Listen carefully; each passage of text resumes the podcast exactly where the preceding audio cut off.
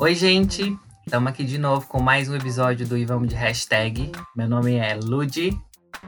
E o meu é Thalita. Hoje a gente está aí batendo a marca do sétimo episódio, né, Ludi? Isso. E a gente tem muitas coisas pra gente falar hoje. E eu apelidei esse aí podcast, apesar de toda a tristeza, eu apelidei carinhosamente como E vamos de hashtag só para baixinhos. É, vamos ver, vamos, vamos ouvir. Vamos primeiro colocar o, o Emicida para nos ajudar a abrir esse episódio. Na sua guerra vão nem se lixar. Esse é o X da questão. Já viu eles chorar pela cor do chá? E os camburão que são pequenos arreios pra picar. Favela em sem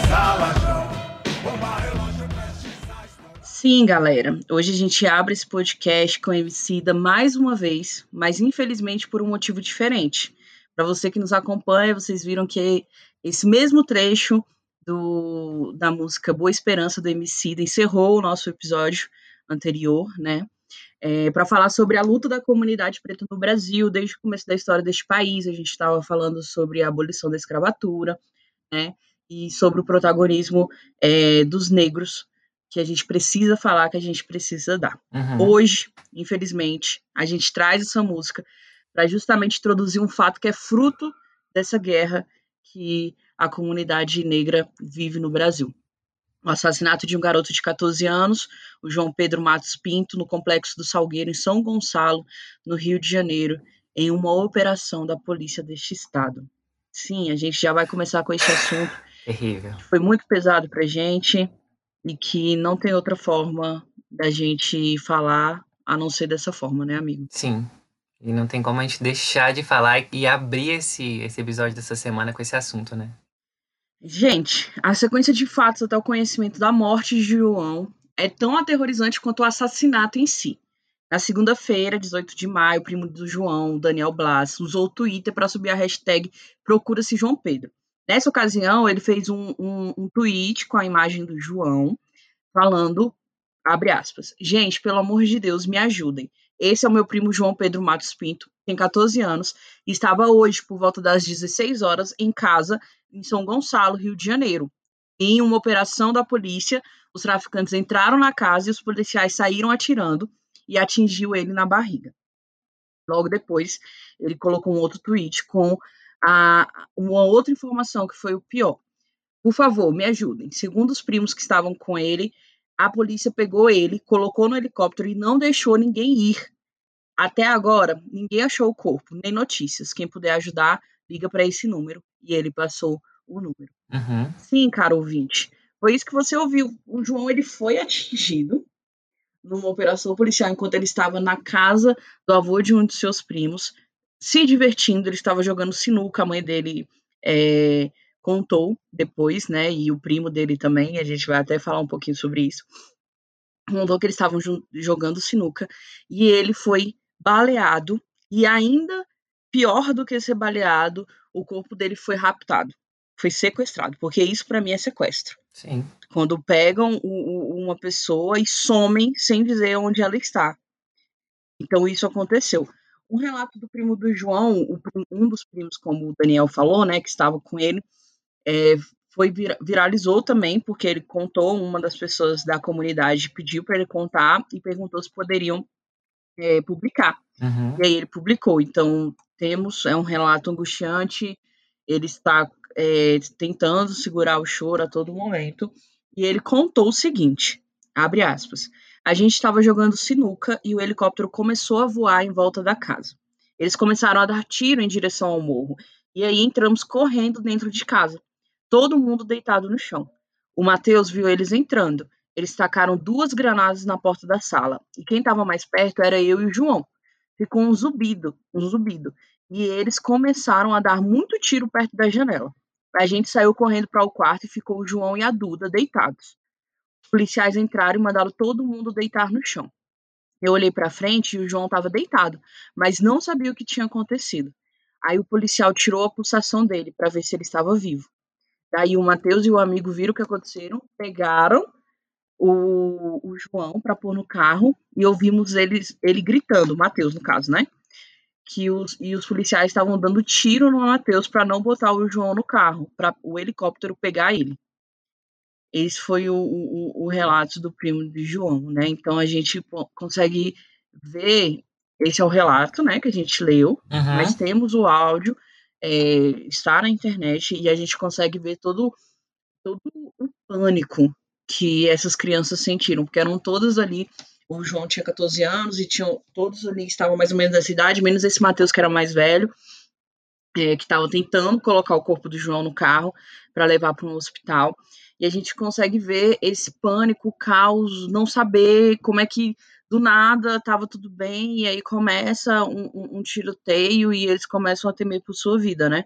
E no fim disso tudo, os amigos eles não puderam levar o corpo do João para o hospital, né? E quando o Daniel publicou o, esse relato no Twitter, eles já estavam procurando o João por 14 horas. Cara. 14 horas. Isso para mim foi surreal. Isso. Como é que a polícia pegou o corpo do menino uhum. e sumiu por, por 14 horas, Thalita? 14, 14 horas. Numa operação que depois, é, quando a gente viu, quando ficou conhecido o caso, é, foram atrás né, de testemunhas e tal, e foi uma operação que todo mundo do morro viu, uhum. né? Todo mundo do morro viu o que a polícia estava fazendo, viu o helicóptero pegando, e eles nem aí. Eles simplesmente não ligaram e pegaram o corpo do João, né? Pouco de tempo depois, apoiado por perfis influentes de pretos, né? De comunidades, de, da galera que realmente tem influência, graças a Deus por isso, a hashtag ficou em alta, assim como o nome de João Pedro. A hashtag Vidas Negras Importam. O, a palavra assassinado e menino de 14. Então, ali por volta da terça de manhã, todos o, quase todos os, os 10 assuntos mais comentados do Twitter eram sobre o João. Uhum. Mas algumas horas depois, a gente teve a notícia que ninguém queria ouvir. Ela foi dada pelo René Silva, eu não sei se vocês conhecem, mas o René ele é um criador da agência de notícias Voz das Comunidades. Ele é apaixonado por, por jornalismo e ele sonhou desde criança criar um, um, um, uma agência que justamente falasse sobre isso, fosse a voz das pessoas que historicamente são caladas e sofrem tanto com com essas injustiças sociais. E aí ele foi atrás da família, ele, ele foi uma das pessoas que mobilizou, né? E ali, à tarde, ele deu a notícia. Ele fez um tweet falando, urgente, estou em contato com a família do João Pedro, os pais deles acabaram de ficar sabendo que o corpo dele se encontra no IML. O adolescente de 14 anos estava dentro de casa brincando com primos e amigos.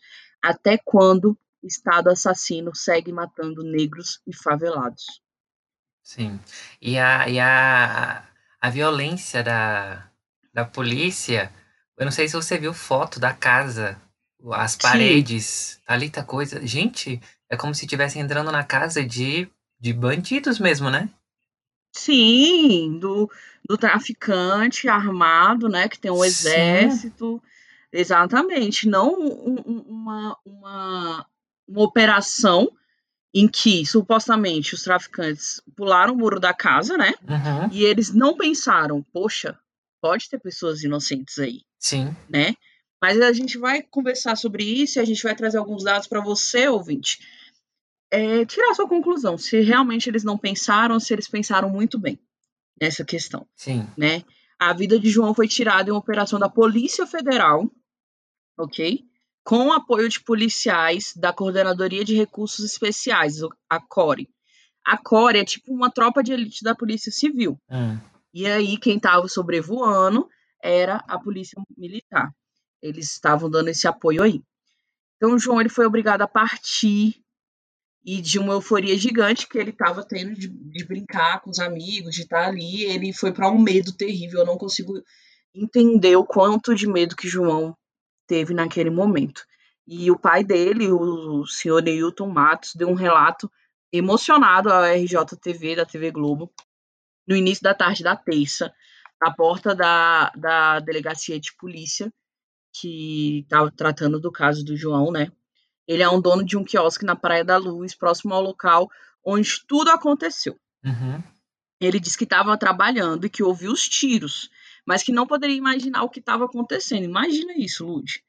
Mais de uma vez, ele disse para a repórter que a polícia matou os sonhos do seu filho, é, interrompeu os sonhos do filho, né? E aí ele, ele contou o seguinte, abre aspas, eu estava bem próximo, trabalhando com a minha cunhada, quando escutamos o barulho do helicóptero dando rasante, bem baixo.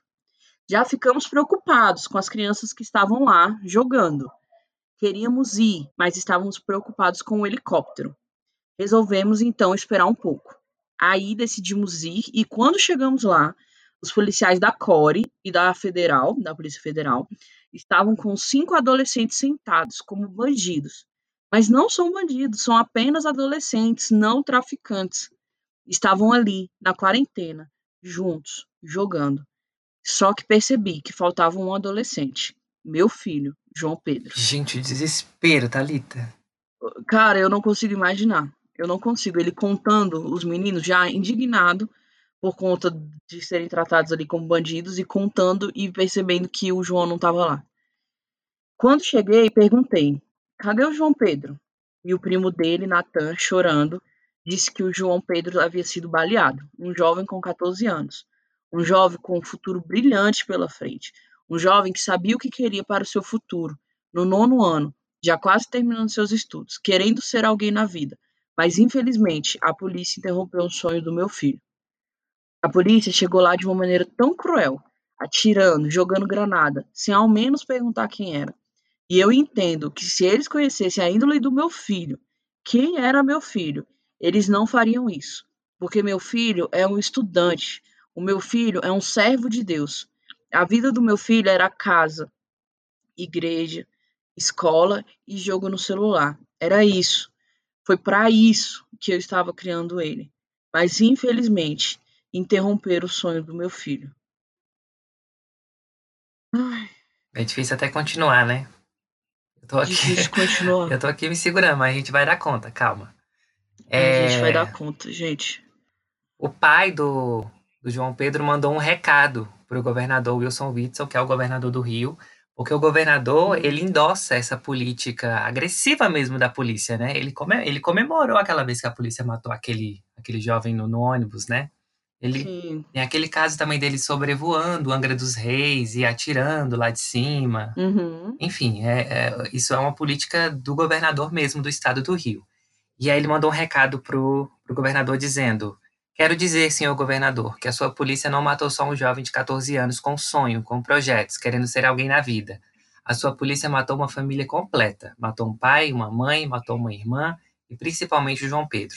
Foi isso que a sua, foi isso que a sua polícia fez com a minha vida. Meu Deus. E o que que a polícia, a polícia deu algum posicionamento, Thalita? Deu. Então, não, não deu de livre espontânea vontade, hum. né?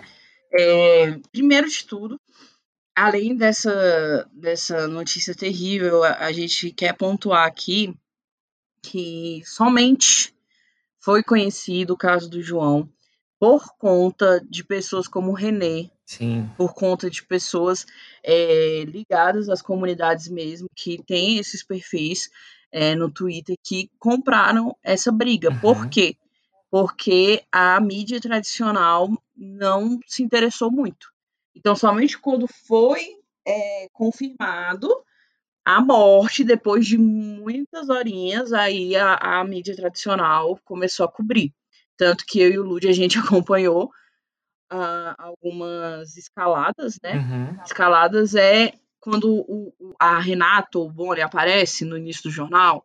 Gente, vou falar a Globo, porque eu acho que é mais conhecida, né? Amiga? Sim quando aparece no início do jornal e fala bem assim: hoje você vai ver no Jornal Nacional. E aí ele começa a falar todas as coisas que vai acontecer, assim como às vezes a gente faz aqui no podcast. Só que hoje a gente foi incapaz. é, é, e essa é uma escalada. A gente acompanhou a escalada do Jornal Nacional, a gente acompanhou a escalada do jornal da Globo News, e não houve nenhuma menção a João Pedro. Inclusive, o Jornal Nacional falou do João somente no último bloco, né, amigo? Sim, por dois minutos só, Thalita.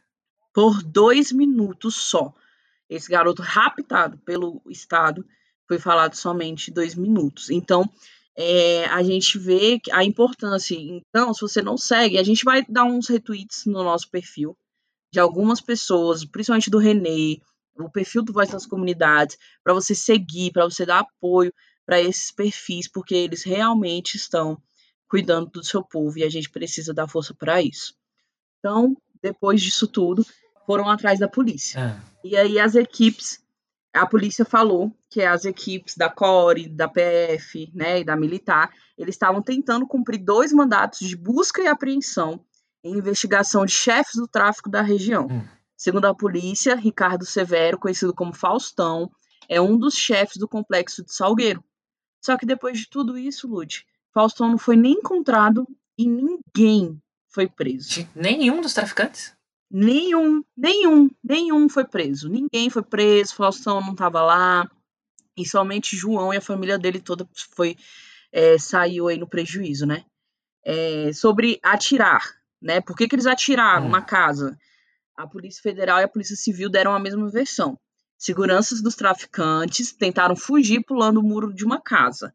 Eles dispararam contra os policiais, a versão deles é que esses seguranças dispararam contra os policiais e arremessaram granadas na direção dos agentes. Hum. Mas a gente vê que os, os- o primo falou que as granadas foram jogadas para dentro da casa Uhum. e não para fora, né? É, e aí eles falaram isso. De acordo com a polícia, João foi levado, ele não foi raptado. Hum. Na verdade, eles queriam somente ajudar o João. Ele foi levado para ser atendido por uma equipe de socorro no heliponto da Lagoa, mas ele chegou lá morto. Com certeza, porque só a questão de tentar impedir o primo, atirar pro primo, largar o corpo. Imagina como é que esse corpo foi tratado, Sim. né? Imagina isso. Thalita, e aí eu vi que depois é, a família encontrou o corpo no IML, né? Mas a polícia avisou Uhum. ou a família teve que ir lá no IML descobrir isso? Sabe? Não, foi entrar em contato com a família Ah, e falaram que estava no IML. gente do céu. E aí falaram que me, é, foi em decorrência da operação e que eles podiam encontrar lá, mas também não deram muita, muita informação pro pai de João, pro seu Neilton, Uhum. e nem nada. E aí eles foram atrás. Uhum. E aí, tem alguns jornais entrevistaram um advogado da Comissão de Direitos Humanos da OAB do Rio de Janeiro, né? Ah, que é o Rodrigo Mondego, e ele foi muito cirúrgico em falar que mesmo com essas notas que as polícias deram, faltou falar algumas coisas, né, muito importantes inclusive. E aí ele falou: "Por que ficaram tanto tempo com o corpo do garoto? Porque só de madrugada indicaram o IML de Tribobó. uhum. Como foi essa retirada do corpo dele? Se o corpo dele foi levado para o aeroporto, por que não houve nenhum pronunciamento de parte da Polícia Civil e da Polícia Federal?" Pois é, isso que eu achei da estranho. Goelho. Porque se ele já chegou morto no heliponto, por que, que eles ficaram mais 14 horas com o corpo? Porque não faz sentido. Bom, a gente Então- sabia o que, que eles queriam fazer, na verdade, com esse corpo, né? Se não tivesse tido a repercussão que teve, né? Exatamente. Eu acredito muito nisso. Uhum. E ia ser somente ele ia entrar para estatística, né? Sim. Só que uma coisa que a gente falou é que João não vai entrar em estatísticas, gente. A gente vai tratar João, inclusive a gente vai retweetar a fotinha dele lá no nosso perfil, porque ele não é mais uma estatística. Ele tem rosto, ele tem família, Sim. ele tinha sonhos e ele fez a história dele aqui, certo? É, a gente, no Twitter, né, depois disso tudo, o Witzel lamentou a morte do adolescente.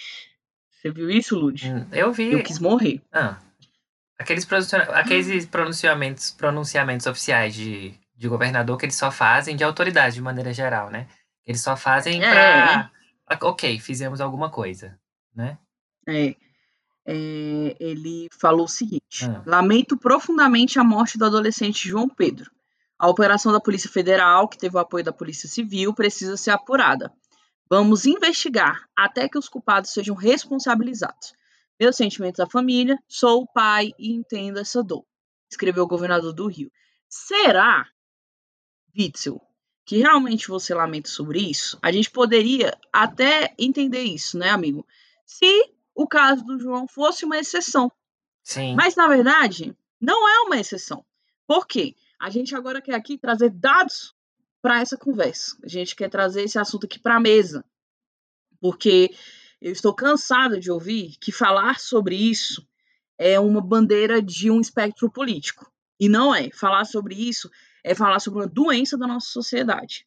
De acordo com a 13ª edição do Anuário da Violência, que é um documento produzido pelo Fórum Brasileiro de Segurança, lançado em setembro do ano passado, 2019, 75,4% das vítimas de polícias brasileiras são negras. No estudo, uma das conclusões é que no Rio de Janeiro, que foi onde aconteceu isso com o João, o, o estado do Witzel, indivíduos negros possuem 23,5% mais chances de serem mortos em comparação aos não negros. Segundo este mesmo estudo, aos 21 anos de idade, quando há o pico das chances de ser vítima de homicídio, os jovens negros têm 147% mais chances de serem assassinados do que brancos, amarelos e indígenas. Esses dados todos mostram que não é uma questão de exceção, que não é e nunca foi uma questão de é, ocorreu, né, um, um, fato de acontecimento, né, um, uma, uma oportunidade que aconteceu ali, não. Mostram realmente que isso é um fator desse racismo que a gente tem no nosso país, né? E os, as pessoas que fizeram esse estudo falaram que é impossível negar o viés racial da violência no Brasil, Sim. que é a face mais evidente do racismo. E aí eles falaram, ao comparar a distribuição dessas mortes à distribuição demográfica destes segmentos populacionais, é possível evidenciar a seletividade da letalidade policial em relação a determinados grupos. O que ele está querendo dizer aqui? Que quando a polícia cumpre algum, algum chamado nos bairros nobres, numa barra da vida, eles escondem suas armas. Mas quando eles sobem o morro, a licença deles é para matar. É isso que ele está falando. Existe uma seletividade em, na questão da morte, de, de matar pessoas na polícia. E aí, os dados oficiais é, mostraram a violência direcionada aos negros também, porque isso aí foi uma pesquisa que o Fórum da Violência fez com os boletins de ocorrência e tudo mais. Os dados oficiais do Instituto de Segurança Pública, obtidos pelo Extra Jornal, via Lei Acesso à Informação, revelam que a proporção de negros e pardos entre os mortos pela polícia do Rio de Janeiro cresceu em 2019. Eles falaram que juntos, negros e pardos representam 78,4%, 342 de um total de 436, das vítimas de homicídios decorrentes de intervenção policial, somente no primeiro trimestre de 2019. No mesmo período de 2018, o percentual era de 71,5%, que já é um número altíssimo, né? Uhum. Mas que em apenas um ano cresceu aí é, quase 7%. Por outro lado, Lud, a proporção de brancos vítimas de homicídios em confrontos caiu de 17,9% para 12,8%. E os dados também mostraram que em 2019 os menores de idade que morreram nesses confrontos com a polícia eram a, era 5% dos mortos. 4% a mais do que em 2018, em um ano. A estatística de mortos menores de idade por polícias aumentou 4%. Sim. Não, e é importante trazer esses números, e parece que é um monte de número assim, mas é Tá aqui para não parecer que é tipo um papo de Talita e Lud que estão aqui. Ai, meu Deus, lá vem os esquerdistas, lá vem os defensores, os defensores dos direitos humanos, dos bandidos. Lá vem as pessoas que, ou, é, que quer defender os bandidos, né? Exatamente. Porque é isso. Se a gente fala sobre polícia e sobre ter que mudar a polícia, é porque a gente é bandido. Sim. É, é esse discurso. Porque, meu Deus, talvez não possa existir uma polícia diferente, né? Exatamente. Uma polícia que não é violenta dessa forma. Não pode existir. Exatamente. Aí, Gente. E aí batem muito nessa, nessa tecla, Thalita, de que precisa de uma polícia que dialogue com a comunidade, né? Que conheça a comunidade que ela, que ela trabalha, que ela atua, né? uhum. né? Para que ela não seja violenta desse jeito. Exatamente. Precisa também, é, eu acredito que é muito todo, além desse racismo de corpos pretos, eu estava vendo uma matéria também, Lud, uhum. sobre que policiais negros também são os que mais morrem. Sim, isso não é. A polícia morre muito também no Brasil, né? Exatamente. E aí os negros, em questão de polícia, os policiais negros são os que mais morrem. porque justamente eles são enviados para mais confrontos, porque eles não têm esse. A polícia não carrega esse cuidado com a vida, é como se realmente não importasse Uhum. as vidas pretas. E aí, nessa matéria, um policial estava falando que uma, da maior- uma das maiores dificuldades dele no batalhão dele. Veja, a gente está falando aqui da experiência desse policial que o El País trouxe. Ok? A gente está trazendo um depoimento. Uhum. Ele falou que no batalhão dele uma das maiores dificuldades, é, e aí eles consideram pardo, é, foi ver colegas extremamente racistas. E ele falou que uma das coisas que mais chocou ele foi ouvir de um colega que quando sobe no morro, ele, ele fica atento e, se precisar, ele realmente usa de violência com os pretos, porque ele conhece a raça. Olha só. É, é, um, é aquilo que a gente fala aqui, né? É um problema que está em, em várias instituições, né? O raça. Exatamente. E aí a diferença é que essa instituição tem uma arma na mão. Exatamente. Sim. Não é? Sim. E por isso que a gente precisa falar sobre isso. E aí, a gente vê que além do racismo, é, essa, esses números que a gente leu aqui, esses casos que a gente vai falar ainda aqui, como o do João, ele é um fruto de uma política de segurança pública que sim, mata. Sim. Como o Ludi falou, é, é preciso lembrar que durante toda a campanha eleitoral, que antes era o candidato a governador do Rio de Janeiro, Witzel, o, o Wilson Witzel, é, ele afirmou que a polícia teria licença para matar. Isso é o governo. E E cumpriu, ele, né? em várias entrevistas, em várias entrevistas, ele falou bem assim, bandido, se tu sair, o, o- o- vai ser tiro na sua cabeça. Sim. Então, isso está rolando. Segundo os dados do Instituto de Segurança Pública, o ISP, é uma autarquia vinculada ao governo, as polícias civil e militar, que estão sob o comando do ex-juiz federal desde janeiro de 2019, quando assumiu o governo lá do Rio de Janeiro, né, Aham. foram responsáveis somente em julho de 2019, amigo. Somente em julho. Janeiro, né? Não, em julho. Ah, não, Eles, sim, a errado. polícia tá sob o comando do, do, do Witzel desde janeiro. Sim, entendi. Mas somente em julho de 2019, Hum. essas polícias foram responsáveis por 41,5% das mortes violentas da região metropolitana do Rio de Janeiro, que engloba a capital fluminense e mais 16 municípios de seu entorno. Isso quer dizer o quê? Que do total de 429 mortes violentas em julho nessa região, 178 foram cometidas por agentes. Caramba. 178, isso é muito, isso é um recorde. A cifra é maior para um único mês desde 1998, quando o índice começou a ser medido.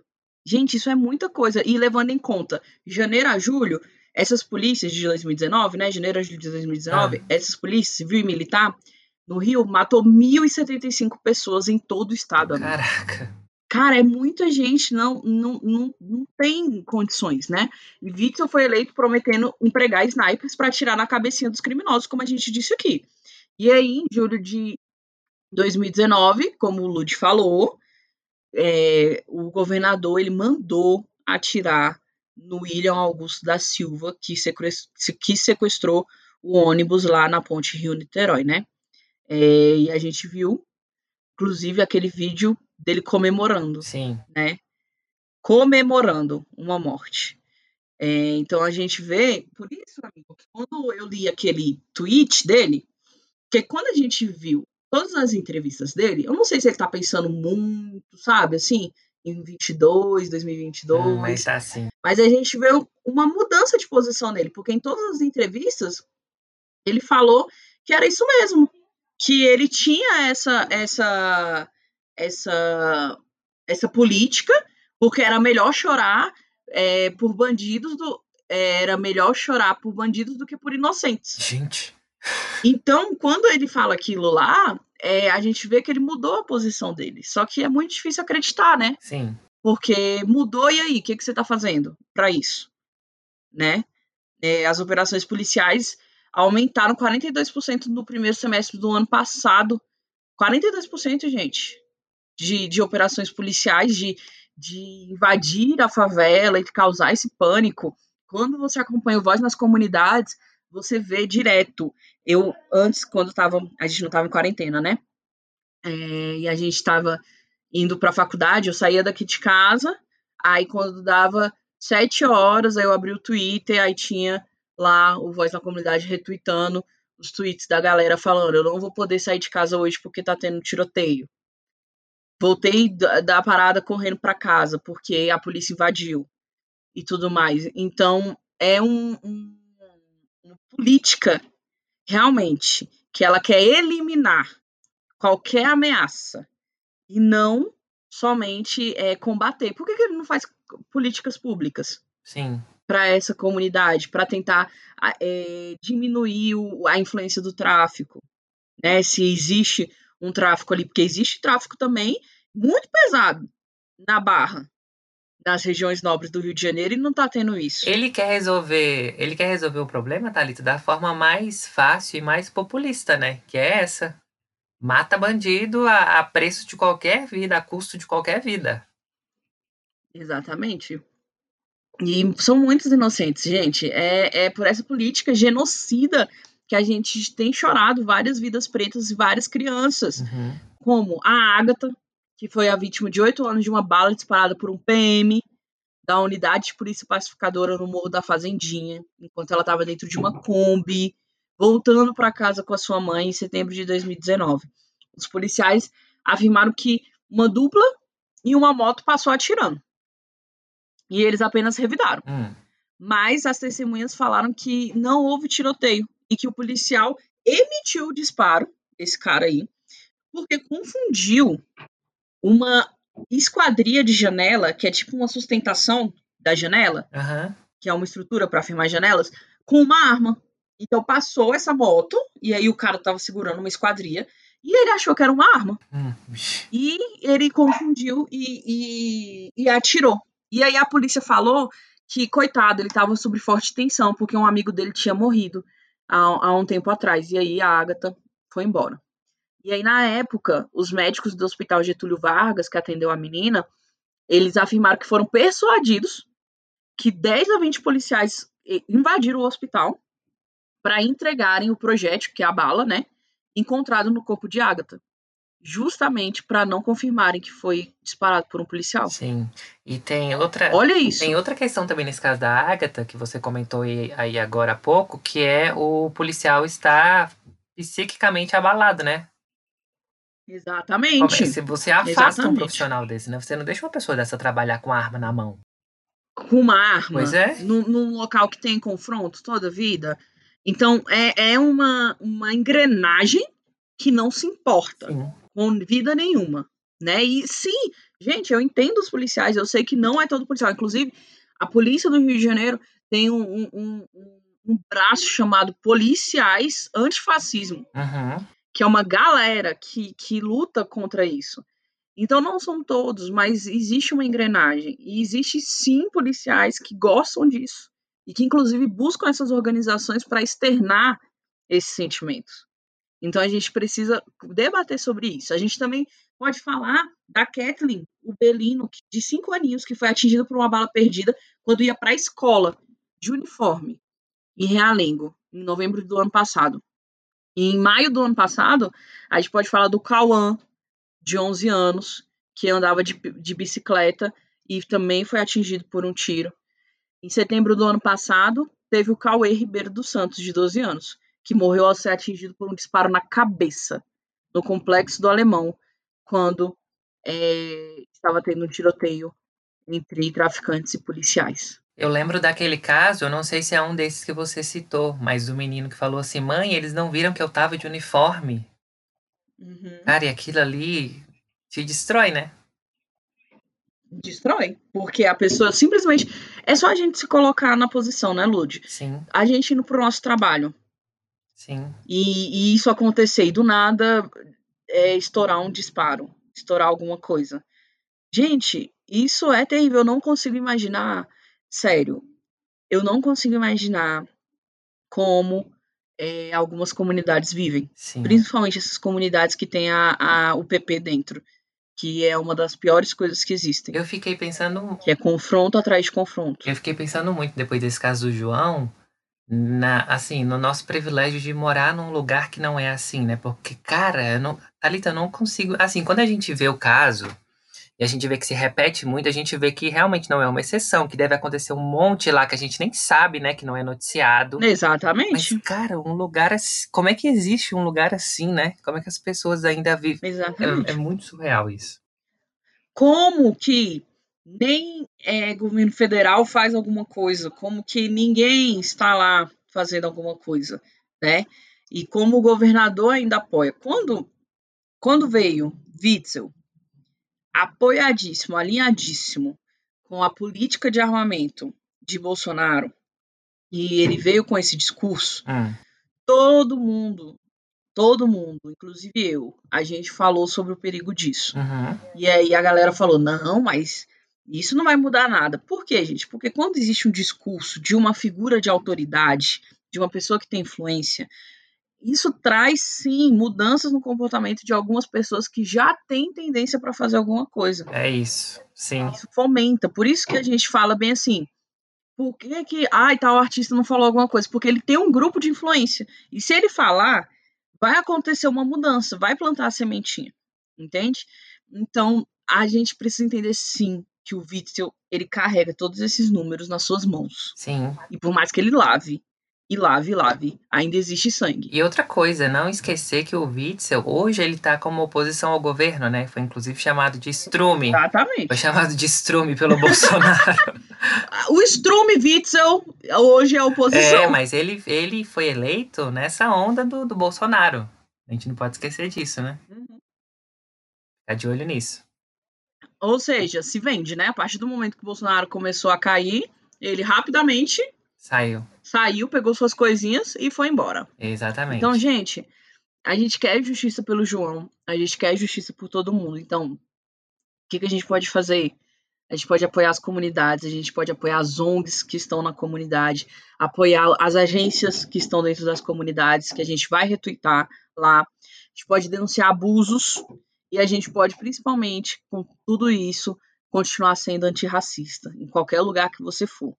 Se você está vendo uma atitude racista, denuncie, chame a atenção. Principalmente você branco. Chame a atenção dos outros brancos, que são sem noção e estão realizando isso, porque a gente precisa acabar com isso pela raiz. Sim, Não tem mais como. sim. E quem puder contribuir, quem tiver conhecimento para contribuir com política pública para melhorar a atuação da polícia nessas, nessas Uhum. regiões também, né? Começar a estudar isso, pensar nisso como um projeto. Exatamente. Não sei, é, porque a gente precisa mesmo, porque a gente ficar falando, falando, falando também, né? Não, não vai resolver o problema. A gente tem que encontrar mesmo o que você falou, Thalita, Uhum. encontrar a raiz do problema para solucionar, tentar solucionar aos poucos. Exatamente. Muito bom, Lud.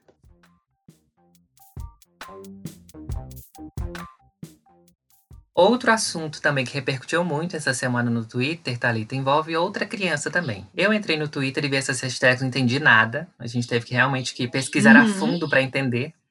É, as hashtags. E foram mais de um dia, Sim, né? foram três dias seguidos, gente. É, as hashtags são Salvem Bel para Meninas, Salvem Bel e Nina, Fran, nós te amamos, Baque e Não Alimente a Fama. Falei, Gente, o que, que é isso? Vamos, vamos descobrir. Não alimente a fama. Gente, eu não ia saber nunca. Pois é, porque a gente é, Não Alimente a Fama é para tanta gente, né? Serve para tanta gente. Aham. Tá, o que, que aconteceu? Mais um adolescente estava nesses assuntos, nos Trend Topics dessa semana do Twitter. Mas esse caso, curiosamente, Thalita, ganhou muito mais repercussão do que o caso do, do João, né? A gente falou aqui que ficou três Ai. dias na. Eu vou, eu vou me segurar aqui para não comentar, É. tá? As coisas que eu quero A gente comentar. vai comentar depois que a gente contar co- essa história. A gente vai comentar essa repercussão muito maior do que, a do que o caso do João. O que, que aconteceu? Tem uma youtuber de 13 anos chamada Isabel Madalena. Ela é mais conhecida como Bel, por conta do canal que ela tem no YouTube, que chama Bel para Meninas. Esse canal, Thalita, tem Uhum. quase 8 milhões de seguidores. Cara, não pode ser. Sim. E a gente não conhecia. Exatamente, nunca tinha ouvido falar na vida disso. Gente, tem gente, né? Tem gente no Brasil. Por isso que eu falo, amigo. Tem nicho, entendeu? É só É. você fazer as coisas. E aí ficou três dias seguidos, segunda, terça e quarta nos Trending Topics esse assunto. E ficou nesse, né, nos Trending Topics porque é, surgiu uma sequência de tweets de uma conta que chama arroba cancelar xxo. é, que no dia 18 fez essa sequência de tweets falando que a adolescente, a Abel, estava sendo forçada pela mãe dela a gravar os vídeos pro canal que ela tem no YouTube. Como assim, gente? Pois é. E aí estava denunciando isso, o fato dela estar tá sendo forçada a gravar os vídeos, e denunciando os maus tratos que a Abel estava sofrendo nesses, nesses vídeos. Aí a arroba coloca é, links, exemplos de vídeos que denunciariam uhum. esses maus tratos. Trabalho bem feito, né? É, uma, uma, uma thread, né? Chama thread. É, bem grande lá no, no Twitter. E aí, a principal queixa desse, dessa conta no, no Twitter é de que a Bel começou a fazer esses vídeos com seis anos. E, claro, como ela tinha seis anos, os vídeos eram mais infantis, né? Uhum. Tinha um público que era mais para criança, pequenininha mesmo. E hoje a Bel tem 13 anos e os vídeos continuam, Thalita, com a mesma temática. A Bel muito infantilizada. Uai. Pois é, a Bel muito infantilizada. Enquanto outras youtubers que começaram junto com ela é, adaptaram uhum. o conteúdo para a idade que elas têm e para o público que cresceu junto com elas também, né? Sim. E aí daí surgiu essa suposição de que a mãe da Bel estava forçando a Bel a fazer os vídeos como se ela ainda fosse uma criança de 6 ou 7 ou 8 anos. Gente, que pesadelo. Pois é. Aí é. Porque, claro, um canal com 8 milhões de seguidores dá muito dinheiro, né? Com certeza. Eu, eu não sei, eu não sei bem como é que paga, mas eu acredito que dê muito dinheiro. E ganha em doletas. Ganha o quê? Em doletas. O que, que é isso? Dólar. Ah, tá. Aí tá. Essa sequência de tweets também estava denunciando. É... Tá ali umas coisas tão bizarras que eu fui ver os vídeos. Eu falei, gente, essa mulher. Cara, é... ainda bem que eu não vi. Porque eu, eu ia ficar assim, igual. gente, eu e o Lud, a gente tem um negócio seguinte: que a gente tá assim do nada, aí do nada a gente começa a pensar nessas coisas assim, da semana. aí do nada, o Lud tava me falando que essa semana ele, ele acorda, aí pega a xícara do café, fica na janela, né, amigo? Aí uhum. eu só pensando. Ontem eu tava no sofá do lado da minha irmã, aí eu tava, gente, será que o Bolsonaro contratou para dar aquela facada nele, gente, para ganhar a eleição? então, ainda bem que eu não vi esses vídeos, porque senão sim. eu ia ficar pensando do nada neles. Nossa, sim. E aí, o que, o que, esses vídeos, vou contar um pouquinho aqui, alguns exemplos. É, a mãe da Bel chama Fran. É, ela também tem um canal no YouTube. E a outra filha dela, Thalita, também tem, que é uma menina mais nova do que a Bel, que é a Nina. Mas ok. Meu Deus, gente. A família toda é bem exposta na internet. Imagina, não, não, não faz nada sem uma câmera na mão. Eu não ia aguentar. Sim.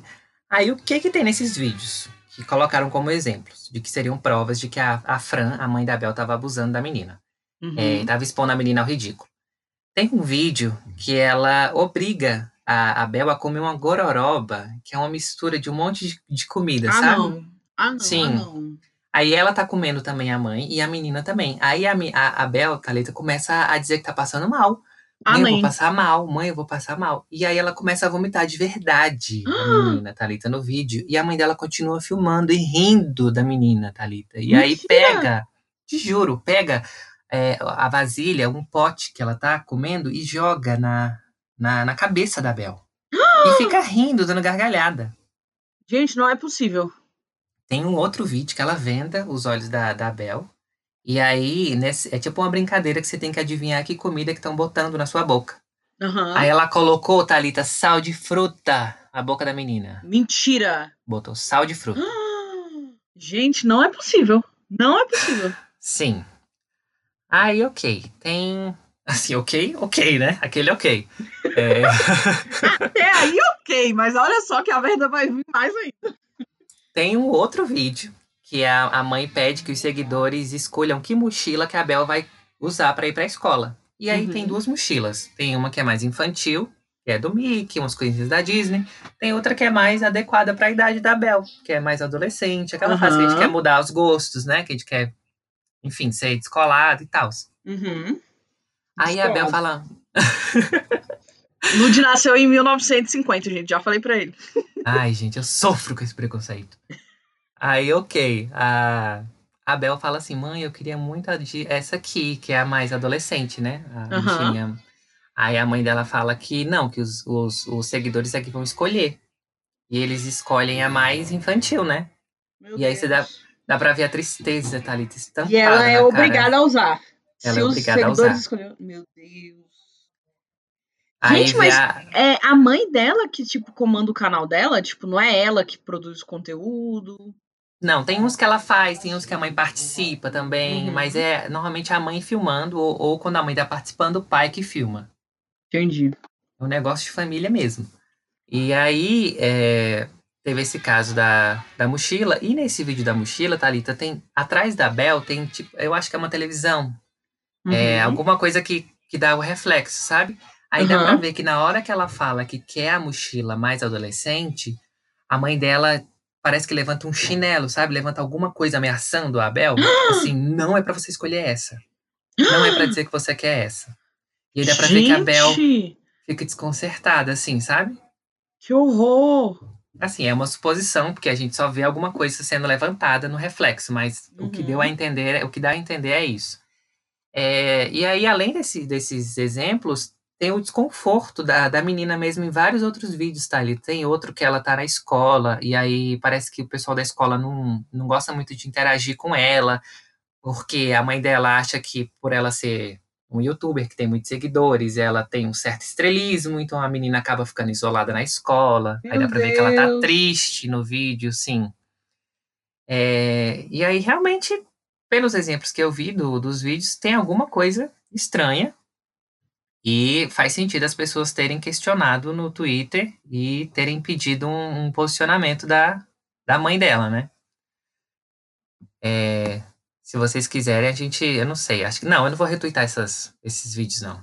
Pelo amor de Deus. Mas a gente, ó, a, a thread tá na, na conta desse arroba cancelarxxo, tá? Lá o, o tweet fixado, é o primeiro. Quem quiser verificar isso. Mas aí, ok, Thalita, a repercussão foi tão grande desse assunto no Twitter. Três dias, cara, seguida é muita coisa, né? Muita coisa. Twitter, e, é tão e dinâmico, não né? estava, E não estava no, na vigésima posição, né? Ele estava sempre nos entre os 10. Sim. E o Twitter que é tão dinâmico, né? Que muda de assunto muito rápido, né? Sim. Mas a repercussão foi tão grande que foi parar na televisão. É, o programa, o Cidade Alerta, da Record, que é apresentado pelo Luiz Bach, Bach, acho que é Bach, né? Luiz Bach, é, falou sobre esse assunto e cobrou um posicionamento dos pais da Bel. E aí, o pai da. Isso foi segunda.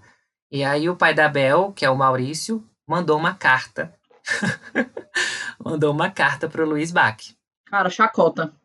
Assim, ele Um mandou uma amigo carta meu- pro, Um amigo Ah. meu mandou isso. Aí eu falei, gente, não é possível. Ele mandou uma carta para os veículos de comunicação, né, que estavam falando sobre o assunto. Mas como repercutiu mais no Cidade, no Cidade Alerta, acabou que viralizou mais quando apareceu lá. Uhum. É, a carta foi lida pelo, pelo Bach, que é o apresentador ao vivo do Cidade Alerta, e o pai da Bel reclamou da forma sensacionalista como a imprensa estava tratando esse assunto, tá ali. Ah, pronto. E aí ele falou, abre aspas, um dos, um dos maiores problemas discutidos na internet versa exatamente sobre danos contra a honra que são entendidos como injúria, calúnia e difamação, principalmente por meio das redes sociais. Ok. Hum. Aí, em outro trecho da, da carta, o pai da Bel falou que as críticas são. As críticas, as críticas, as denúncias e as acusações são baseadas numa visão de mundo cheias de inveja, ódio, ódio e preconceito. Preconceito de quê? Pois é. Aí, ok. Aí, nessa hora, que foi o vídeo que viralizou do, do Bach na, no Twitter, na, inter- na internet, o Bach ficou puto, né? Indignado. Indignado. Porque ele foi chamado de invejoso, né? Aí ele falou assim: tô com inveja de quê, meu filho? Quem tá com inveja desse seu canalzinho aí, meu filho? Você tem 1,3 milhão de seguidores no Instagram. Isso é o que eu tenho de views nos stories. Não tenho inveja. Ai, gente, não é nem de rir, né? Que é chacota. rir. Que chacota. Não tenho inveja nenhuma de você. Nós temos a preocupação com a Bel e sua outra filha. Ódio, meu coração está super puro. Preconceito do quê? Gente, tanta coisa pra falar no jornal, né? Se eu tivesse preconceito. Se eu tivesse preconceito com você, nem botava repórter na porta da sua casa pra você falar. Meu Deus. Aí- Continuou lendo a carta do, do pai. E aí o Maurício afirmou que o sensacionalismo é praticado por alguns veículos de comunicação com o intuito de aumentar a sua audiência através do exagero. A única parte que eu acho que faz um pouco de sentido, Thalita. Uhum. Porque o Cidade Alerta realmente só levou o assunto porque viu a repercussão que estava tendo na... na Como sempre eles fazem, como né? sempre, sim. E Oportunistas. quis ganhar audiência em cima disso. Porque se realmente se importassem com as coisas que são graves na vida, estavam levando o caso do João para ser falado lá, né? Pois é, que não foi o que aconteceu, né? Exatamente. Aí o Bach mais uma vez perdeu a paciência, que é com, pouco. com o pai. E aí falou: não venha me, me medir com sua régua. Porque exagero pra mim é pegar uma criança e fazer tudo que a gente já contou aqui nos vídeos. Obrigar a menina a comer, fazer a menina vomitar, fazer a menina comer sal de fruta, só pra ganhar like e pra ganhar dinheiro. Ok. É, o Bach continuou a, a ler a carta, mas enfim, enfim, não vamos ler essa mais essa, essa carta, não. Não, vamos né? dar ibope pro Bach mais. Me Exatamente. irritou, me irritou. Aí o, o Bach colocou, como ele conta aqui, né, durante a leitura da carta, que ele colocou um repórter da, do Cidade Alerta em frente à casa da família, esperando que Uhum. os pais dessem alguma entrevista, mas os pais nem apareceram. É, o caso, como teve essa repercussão no Twitter e na TV, acabou que o Conselho Tutelar entrou na história, né? E aí é, entraram na história porque o artigo 232 do ECA, que é o Estatuto da Criança e do Adolescente, prevê que submeter criança ou adolescente sob sua autoridade, guarda ou vigilância a vexame ou a constrangimento pode ter como consequência uma pena de detenção de seis meses a dois anos. E aí, sim. E aí, é, o Conselho Tutelar do Rio entrou no caso.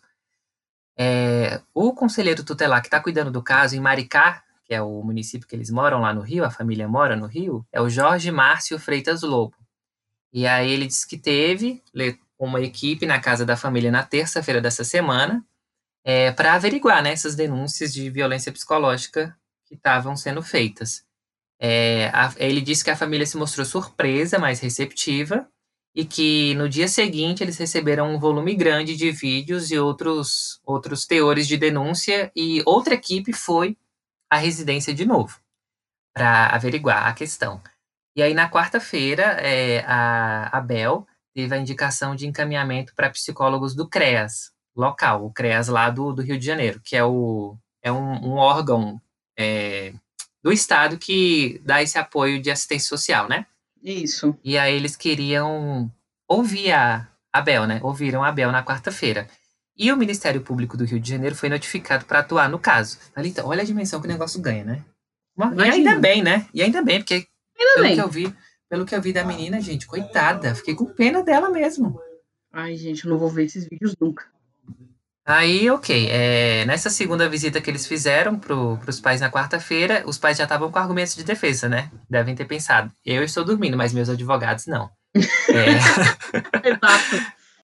Aí eles mostraram é, algumas imagens que estavam sendo denunciadas, né? Os vídeos que estavam sendo denunciadas e disseram que não fizeram por maldade, Thalita. Ah, pronto. Você bota sua filha, com- põe Eles sua filha. assumiram esse, esse, esse papel aí de não foi por maldade. Sim. É, se você expõe sua filha ao ridículo e acha que não é maldade. Pra ganhar Ah, dinheiro é. ainda por cima. Pelo amor Exatamente. de Deus. É, e aí o, o Ministério Público explicou, né, que aquela exposição é, podia ser uma infração ao ECA, o Estatuto da Criança e do Adolescente, e explicou o que, que podia acontecer. Uhum. É, ok. O, o colegiado do, do Conselho Tutelar foi reunido para discutir o caso e a Bel vai ser acompanhada até ela atingir a maioridade dela e o caso pode parar na, na esfera judicial. Então vão acompanhar os vídeos, né? Vão ficar vendo de Isso, perto. vão ficar vigilantes para ver o que que acontece. E aí, Thalita, eu vi uma coisa, só de curiosidade aqui. Eu vi um caso dos Estados Unidos de uma mãe que falou que a filha era doente. Isso tudo para não tem não tem a ver com a internet, mas a mãe, mas Uhum. repercutiu muito na imprensa. É, a mãe falava que a filha era doente, que a filha tinha um monte de doença que a menina não tinha, que a menina não andava, Thalita, que a menina tinha leucemia. Raspava a cabeça da menina, botou uma sonda para a menina comer, sendo que não precisava. Tem um documentário sobre isso, chama Gypsy. É, aí é, a mãe fez tudo isso para poder atingir o pai, que tinha largado a, a, a família quando a menina ainda era pequena. Aí depois de muitos anos, a menina, quando eu já tinha 17, 18 anos, a menina ficou. É, começou a namorar. E aí ela e o namorado mataram a mãe. Porque a menina ficou muito revoltada, porque não aguentava o tanto que a mãe controlava a vida dela. É, é, é isso que eu tava pensando aqui, porque a Bel começou com seis anos, ela tá agora com 13. Uhum. Entrando ali na, na, na idade que realmente você começa a ficar querer mais ser independente, né? Ter os seus gostos, usar suas roupas, e ela é totalmente podada pela sua mãe para ser uma criança. Sim, cara. Isso é uma coisa muito, muito surreal, gente. E pra ganhar dinheiro, Thalita, pelo amor, se fosse pela diversão, né, de fazer o negócio, mas pra ganhar dinheiro, Uhum. ai, pelo amor de Deus.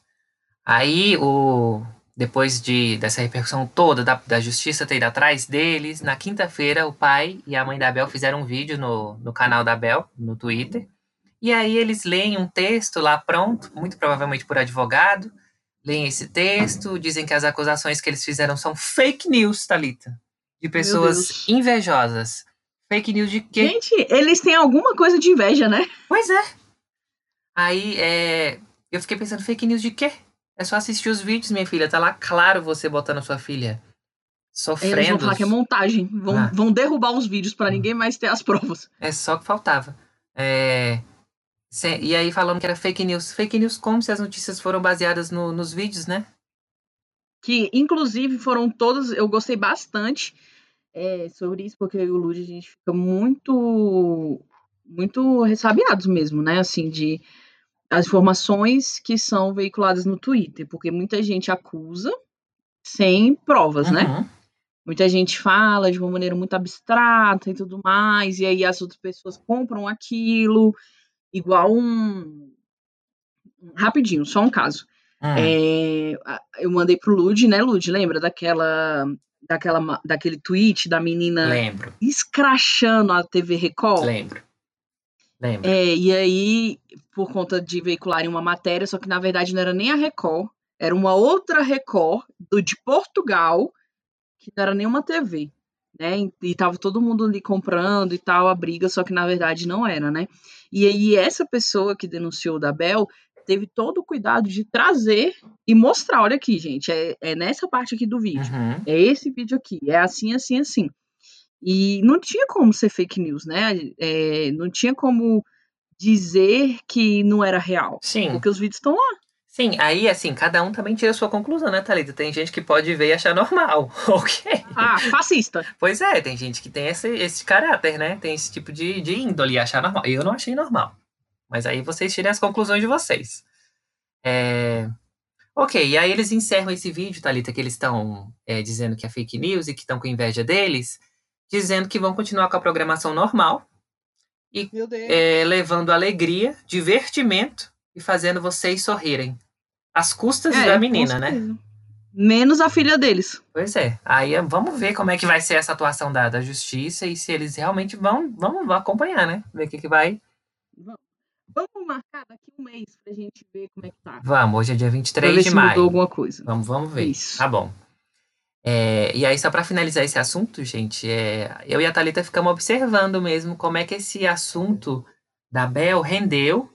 E o do João foi um dia, só o dia que aconteceu mesmo, e porque muita gente, principalmente os perfis de pessoas pretas, repercutiram, né? Uhum. É, a gente foi observar como é que esse assunto da Bel rendeu e do João não. E como é que até que um programa de TV preferiu repercutir esse caso da, da menina O que? O do João? do que o, o do João. É, e aí, Exatamente. é claramente, assim, pra gente é muito óbvio que é, eles sabem que a dor e o sofrimento de pessoas pretas não comove, não dá audiência. Uhum. Então eles não vão colocar. Exatamente. Eles não vão colocar. E assim, é lógico, gente, que é legítimo a solidariedade com o caso da Bel.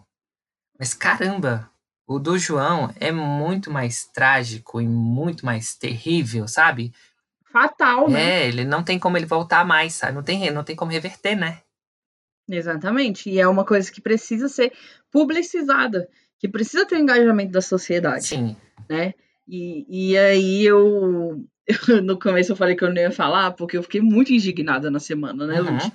E o Lud é meu contraponto, né, gente? Aí ele, não, tá, mas deu Mas eu entendo o que você tá falando, mas a gente tem que pensar também que deu mais audiência porque é uma pessoa da internet, Uhum. né? E tudo mais. Só que aí eu fico pensando, será que todo mundo que se comoveu no Twitter seguia ela? É. A gente não sabia quem era, gente. As pessoas que se moveram lá, com certeza também não sabiam quem era ela. Então existe uma empatia mais para pessoas brancas do que para as pessoas pretas. E a gente precisa entender isso. Sim. É, é, é, enfim, fica aqui essa, essa questão que eu e Thalita também ficamos conversando, não temos uma resposta definitiva, é, mas fica essa Uhum. questão também para vocês analisarem e observarem, gente, o que é que causa solidariedade nas pessoas e o que é que não causa, sabe? Exatamente. Mesmo sendo mais relevantes do que outras. Sim. E foi esse o caso, salve Bel. Vamos ver se vão salvar a Bel mesmo. Tomara que salvem, coitada. Tomara.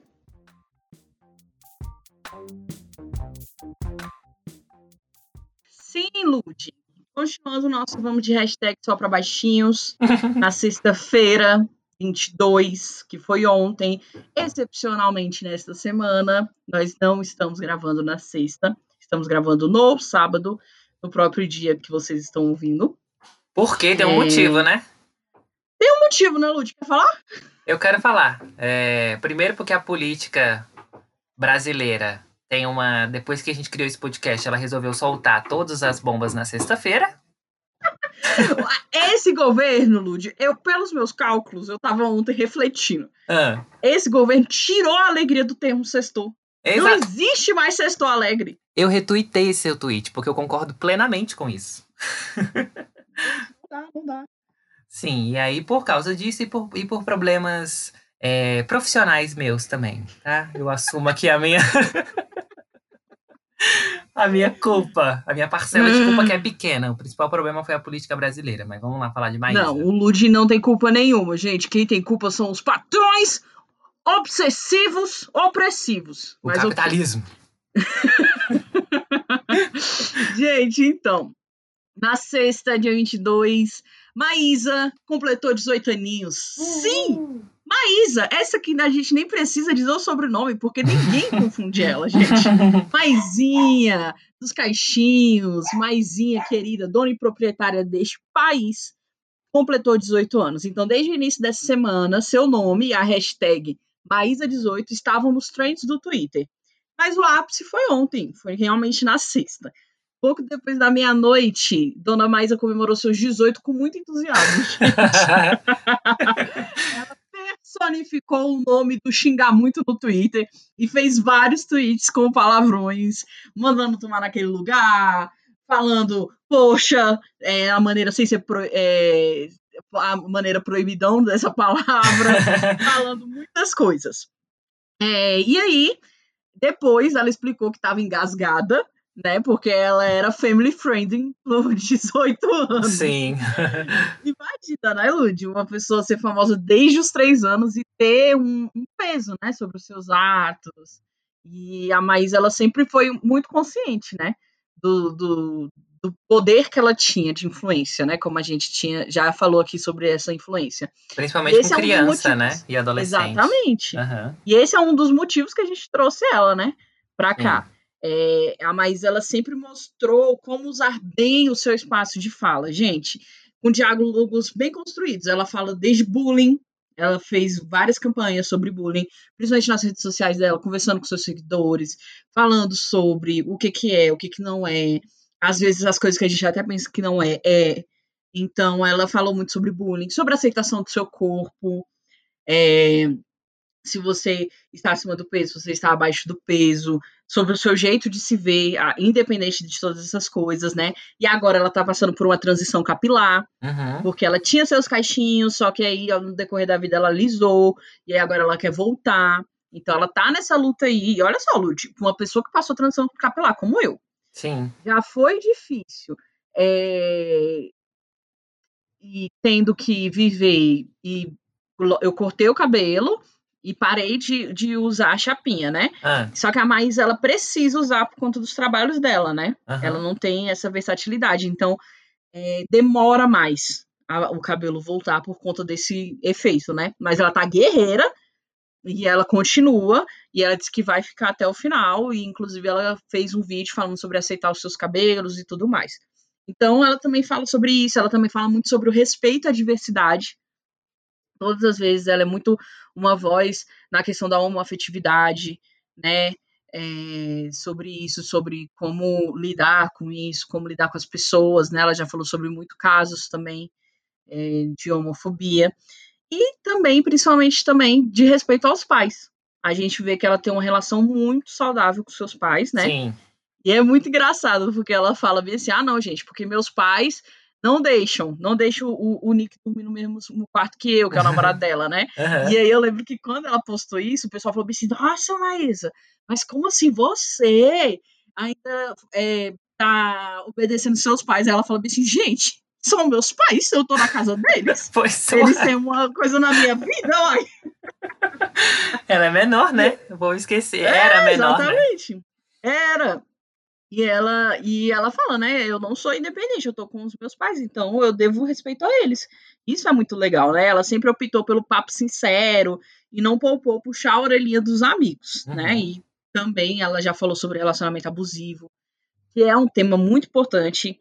E aí, para vocês que estão ouvindo a gente, que não estudam comunicação, é, a comunicação, por mais que a gente publique em vários lugares, impulsione conteúdos agora na internet, é, sempre é necessário para um, um- um resultado melhor que pessoas, mediadores, né, pessoas de influência, é, falem sobre aquilo, Uhum. para que possa o, o assunto possa chegar melhor em quem a gente quer que chegue. Então é muito importante, Maísa, é, sendo influente no seu público adolescente, no seu público infantil, falar sobre isso. Porque nessa idade, Lud, principalmente com mulheres, eu não sei como que é como homens, mas principalmente com mulheres, é nessa idade que a gente começa ali a se envolver é, romanticamente, a namorar, e é a partir desse momento que a gente começa também a correr riscos, né? Porque a gente não tem parâmetro.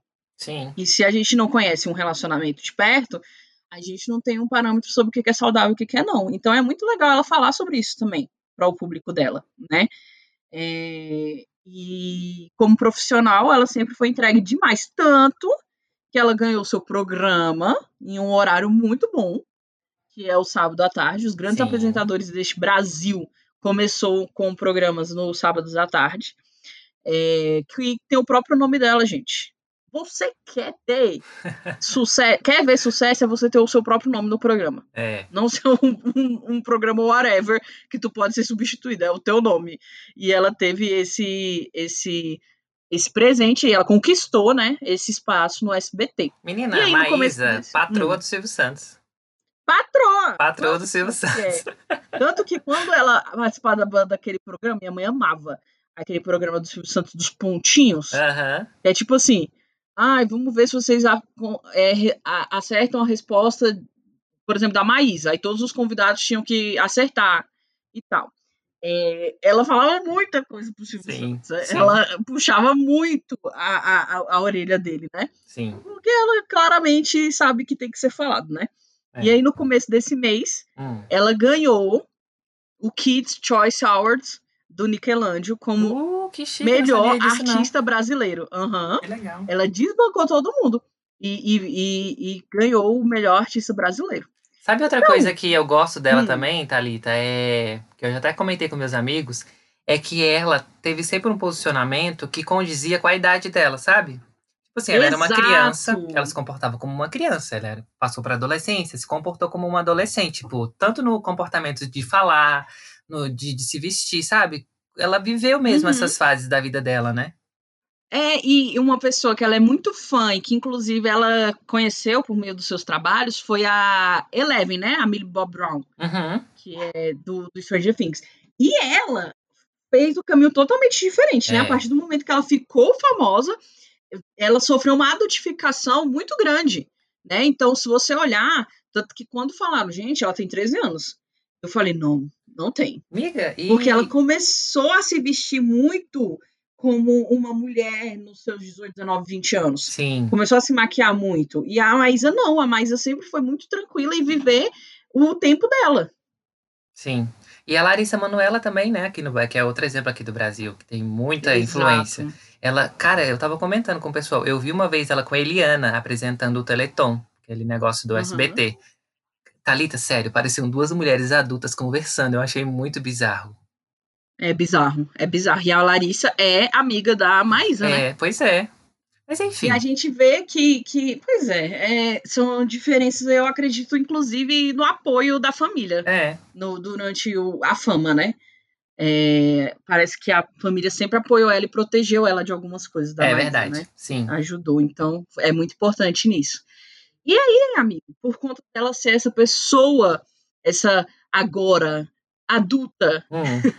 Maísa, é, de tantas qualidades e de, de um posicionamento tão legal, deve ser por isso que ela foi homenageada por muita gente ontem, inclusive a própria Netflix, que é uma das maiores empresas do mundo. Chique, viu? E se não for maiores de dinheiro, ela é maior de influência, né? Porque ela é maravilhosa. Então, sim, cara ouvinte, a Netflix Brasil mudou o nome, simplesmente mudou o nome dela para Netflix Prima da Maísa, que é uma referência a uma brincadeira do Twitter, em que, como que era essa brincadeira? Teve um tempo, um- delírio coletivo, que o, o- o- a galera do Twitter ia em perfis famosos e falava assim, ah, primo, tá ótimo nessa foto. E eu lembro muito que no começo o pessoal falava assim, meu Deus, é primo de fulana mesmo. Começava a stalkear a pessoa. Até que foi revelado que era uma brincadeira. E aí a Maísa ficou sabendo disso. Hum. E aí o seguidor, porque o pessoal falava, fazia muito isso pra, com ela, né? Prima, não sei o quê. E ela amou, e hoje ela chama todos os seguidores dela de primos e primas. e aí, por isso que a Netflix colocou Netflix prima da Maísa, né? E aí, ela, ela colocou esse nome, alterou. Não sei se você viu isso, Lud. Eu vi. Alterou a Bill também. A Bill A também. Bill também? A Bill não vi. A Bill colocou bem assim. Quem não der parabéns pra Maísa hoje vai tomar um spoiler meu. Hashtag Maísa18. Crê, Muito bom. E E eles. aí, não eles... contente, amigo. Ah, Não contente, o CEO da empresa de streaming mais famosa do, do país do mundo, né? A Netflix, gravou um vídeo pra Maísa. não. No ah, vídeo, aquele que esse você me cara- mandou. Aham, aham. Aham. No vídeo, esse cara, o... não foi eu que mandei, não. Foi um ouvinte nosso. Ah, Matheus. B. Carlos. Ah. Muito obrigada, viu? Porque você marcou a gente lá e nisso. Maravilhoso. E aí, nesse vídeo, é, esse cara, que é o Rich Hastings, ele dá parabéns pra Maísa e diz que ela é dona da Netflix Brasil. Olha isso, gente. E depois ele ainda arrisca falar em português dona e proprietária. Ele fala dona e propri, proprietária. Gente, tudo que ela é, né? Ah, não, eu sou fã da Maísa. Sou fã, sou fã, É, não dá. Tá- Thalita, outra coisa. Ele, é, a conta do- da Netflix Brasil interage muito com ela também, né? No Twitter. Eu já vi alguns tweets Sim. assim, ela pedindo pra colocar alguma coisa, ou ela pedindo a, a outra temporada de alguma coisa, eles respondendo, né? Aham, por isso que tem essa, essa, essa relação. E o pessoal fica falando que ela é dona do Netflix. Ai, ai. e aí ela fez uma live ontem, né, Lud? Sim, Thalita, é, a artista e apresentadora decidiu fazer uma live de aniversário pra comemorar essa data, né? Que ela queria tanto que chegasse. dos Aham. 18 anos, e aí teve muita brincadeira, música, interação com a família dela e com os primos. O maior motivo, porém, segundo a, a Maísa, é, Uhum. era ajudar instituições, que foram a Canindé, Canindé Brasil, Aham. a ACD, São Paulo Invisível, Mamãe Margarida e a, a instituição Rainha da Paz. Aham. E aí, diferente de outros artistas, a Maísa noticiou antes mesmo da live as instituições e ela publicou Uhum. o- no Instagram dela as arrobas para que mais pessoas conhecessem o trabalho de cada uma, né? Para ver qual que queria Uhum. ajudar, se valia a pena ajudar. E como ela é dona de tudo, Thalita, a, a live vai ser transmitida também no horário do, do programa dela. No SBT. Isso, no SBT. Gente, rainha. Parabéns, isso, Maísa. Gente, parabéns. Gente, sigam a Maísa, vale a pena.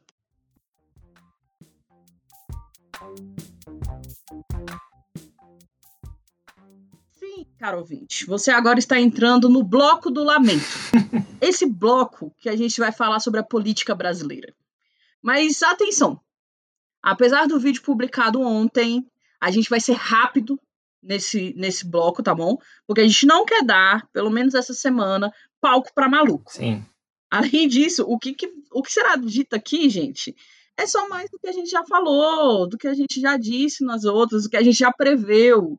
E na moral, essa semana esse podcast está cético quanto a uma possível mudança nesse momento da visão do país quanto a esse governo. Putz. A gente realmente está achando que nada mais vai conseguir enfraquecer. Então, a gente está vivendo o nosso ceticismo agora, tá bom? E a gente vai ser muito rápido em falar sobre o que aconteceu na política nessa semana e foi trend no Twitter. Sim, só para vocês não ficarem por fora do que tá rolando, né? Porque apesar do- dos malucos que estão governando a gente, é importante a gente saber, né? Vamos lá, então.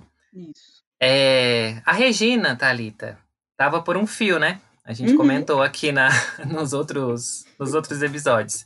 E esse fio arrebentou, Thalita, quarta-feira. Dia 20. Esse fio levou junto 50 anos de carreira, Lidia. Um contrato de 120 mil reais com a Globo, né? Que ela Hum. tinha. Enfim. É, pois é, a Regina saiu do governo, ela, ela era secretária da Cultura. E mais a Regina, como ela é uma, uma atriz, né, gente? Ela convenceu a, o- a artista que ela é, ela convenceu o, o Bolsonaro a gravar um vídeo para falar sobre a demissão, gente. né? Como se tivesse. Constrangedor. Nossa, como se tivesse tudo bem nessa demissão. E aí, na gravação, que foi publicada nas redes do presidente da República, a Regina fala para a câmera que foi, para a câmera, que foi até o, o Palácio do Alvorada, que é onde o presidente mora, aqui em Brasília, gente, é, perguntar se. ai, ai. Foi lá gravar esse vídeo para perguntar se o presidente estava fritando ela, como a mídia estava falando. E aí ela falou: tá me fritando, presidente. Eu já falei pro Luiz quando ele me cortar aqui no podcast e falar e me zoar, eu vou falar assim, tá me fritando onde? Vamos adotar essa, essa frase aqui. É, E aí, o Bozo todo desconcertado, né? Porque ela tem uma, um jeito, né? Porque é atriz, tem todo um jeito de fazer Sim. e tal. Mas ele todo duro, assim, né? Lá no vídeo. Falso, falso. E aí ele respondeu que toda semana tem um ou dois ministros falados pela mídia que estão sendo fritados. Com o objetivo de desestabilizar, né? O, o governo dele e acabar com o governo dele. Mas que a mídia não ia conseguir e que ele jamais fritaria ela, Thalita. Eu também jamais fritaria, Thalita. Você tá louca? Falso. Você foi mais é, credível do que presidente. É, e aí ela continua nesse vídeo. E aí ela fala: Deixa eu contar. Acabo de ganhar um presente, que é o sonho de. Ai, gente, é constrangedor esse vídeo, sério. É constrangedor. é, acabo de ganhar um presente que é o sonho de todo profissional da comunicação e audiovisual. É, e aí ela anuncia que vai comandar a Cinemateca em São Paulo. A Cinemateca é, cuida do acervo, né, de audiovisual do Brasil. Isso. É, e aí ela agradece. Obrigada, presidente. E aí o, Gente, obrigada, presidente. É bizarro esse vídeo mesmo. E aí o, o, o Bolsonaro fala: Eu acho que você quer ajudar o Brasil. E o que eu mais quero é o seu bem. Ir pra Cinemateca, do lado do seu apartamento em São Paulo. Você vai ser feliz e produzir muito mais. A gente fica triste porque, vai, porque você vai se afastar do convívio nosso em Brasília, né? E aí a. Ai, É meu um Deus. diálogozinho. Vai produzir muito mais. Só a indiretinha de que ela não tava produzindo nada aqui no É. Brasil. Porque quem lembra quando a gente falou aqui que ele tava reclamando que ela tava em São Paulo, que ela não tava em Brasília e tudo mais. Sim. Aí, é, continuando a sketchzinha deles, do Zorra Total, é, a Regina fala. A Regina fala que ela estava sentindo falta da família dela, da falta dos netos, dos filhos, e que agora é um presente duplo, né? Que a Cinemateca e a família, né? Que ela vai poder ficar perto. Uhum. E aí o Bozo disseram que eles têm um compromisso, de que toda vez que eles forem para São Paulo, ela deve o acompanhar. E terminou com Deus acima de todos. Ah, não, gente. Não. Thalita, e tem uma coisa. A Carla Zambelli, uma deputada, que a gente já falou dela aqui outras vezes, é, ela falou que eles estavam dando o cargo para ela na Cinemateca para ela não ficar desamparada. Não acredita? Eu Gente, acredito. Demais. Demais, vai demais, ficar demais. desamparada, que palhaçada. Aí, ok, agora a Regina vai assumir lá a Cinemateca em São Paulo, que é uma instituição federal com mais de 70 anos, que, como a gente falou, ela se dedica a preservar a produção audiovisual brasileira, e a pessoa mais cotada para substituir ela. Ai, gente. É o ator Mário Frias, que se encontrou com, com o Bolsonaro é, um, no dia anterior à demissão da. Não, um dia depois da demissão da, da, da Regina, né? E contou também com, a, com as presenças, esse encontro teve as presenças também dos presidentes do Vasco e do Flamengo, para discutir a, a volta ah, dos não. jogos de futebol no país, que é um assunto para depois. É, uhum. Mas o que, que, a, o que a Regina está considerando um, um presente, Thalita, parece mais um presente de grego, né? O pessoal costuma falar. É, com certeza. A Cinemateca Brasileira está mergulhada numa crise financeira e passou a ser ocupada por militares e políticos contrários aos que se dizem, aos que dizem o que eles afirmam ser, né, o marxismo cultural. Esse, essa, essas teorias que eles criam, né, da conspiração. É, a Associação de Comunicação Educativa Roquete Pinto, a entidade que gere a, Cinemateca, parou de receber os, os recursos federais desde o vencimento do contrato de gestão em dezembro do ano passado e afirmou que a Cinemateca é, está sendo mantida com dinheiro de caixa da instituição. A SERP, que é essa, essa, associação, também afirmou que os salários dos funcionários estão atrasados e a situação está sendo agravada pela, pela pandemia. Meu pai. Sim. É, além disso tudo, desde setembro do ano passado, é, conforme a Folha noticiou, militares e políticos com agenda conservadora têm ocupado a Cinemateca e realizado reuniões para discutir eventos e a programação cultural da instituição. Em outubro, foi realizada uma mostra de filmes militares. Meu Deus, não é possível. Ai, ai. Não é possível. E cara, assim, tem espaço para tudo, realmente. Claro que tem espaço para tudo, para botar tudo, mas é porque eles querem colocar só o que eles acreditam. Esse é o problema, gente. Aí, ok. Uhum, é, na Cinemateca, a Regina também vai ter que conviver com o Rodrigo Moraes, que é o assessor especial da ACERP, essa associação que a gente falou, e é responsável pelos os projetos. Ele é ex-secretário-geral do PSL em São Paulo e próximo ao zero. Acho que o Eduardo é o 03. Eduardo Bolsonaro. E o Moraes também é admirador com admirador das ideias de Olavo de Carvalho. Principalmente a tese do Olavo de que a direita deve combater a hegemonia cultural da esquerda. Mas, Thalita, ah, não, esse, esse âmbito, esse lugar, é onde ela tem que estar, né? Eu também acho, porque ela é a namoradinha do fascismo, como a gente já Exatamente. falou aqui. Fascista tem que estar no meio de fascista mesmo. Outro assunto também, Thalita, da, do, do âmbito da, da política, que repercutiu muito, foi a, a cloroquina e as suas variações, né? Que o presidente causou variações nesse, esse termo no Twitter. É, na quarta-feira, o governo estava no, nos holofotes, é, porque mudaram, né? Já pelo negócio da Regina, né? Uhum. É, por causa da Regina, e também porque mudaram o protocolo de uso da hidroxicloroquina, que é o bendito do remédio que o Bolsonaro enfiou na cabeça, que é a cura da, do coronavírus, mesmo não tendo uhum. é, comprovação científica. É... Inclusive, Lud, hum. a gente recebeu de um ouvinte também, porque a gente falou aqui na semana passada, né?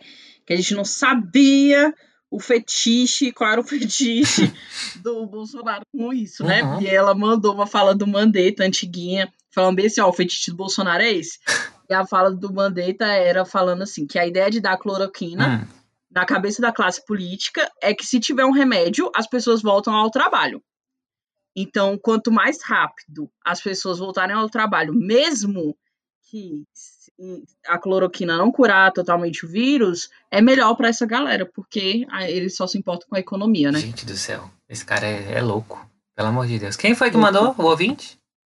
Foi a Emily Majorovski. Maravilhosa, muito obrigado, gente. Que é a arroba dela, como a gente deu a arroba do Matheus, que era Matheus B. Carlos, eu vou dar aqui a arroba da Emily, como a gente, a gente tem que dar palco para os nossos queridos, é, a gente né? faz junto esse podcast agora, Thalita. A gente tem outras mãos, tá vendo? Para ajudar a gente a fazer.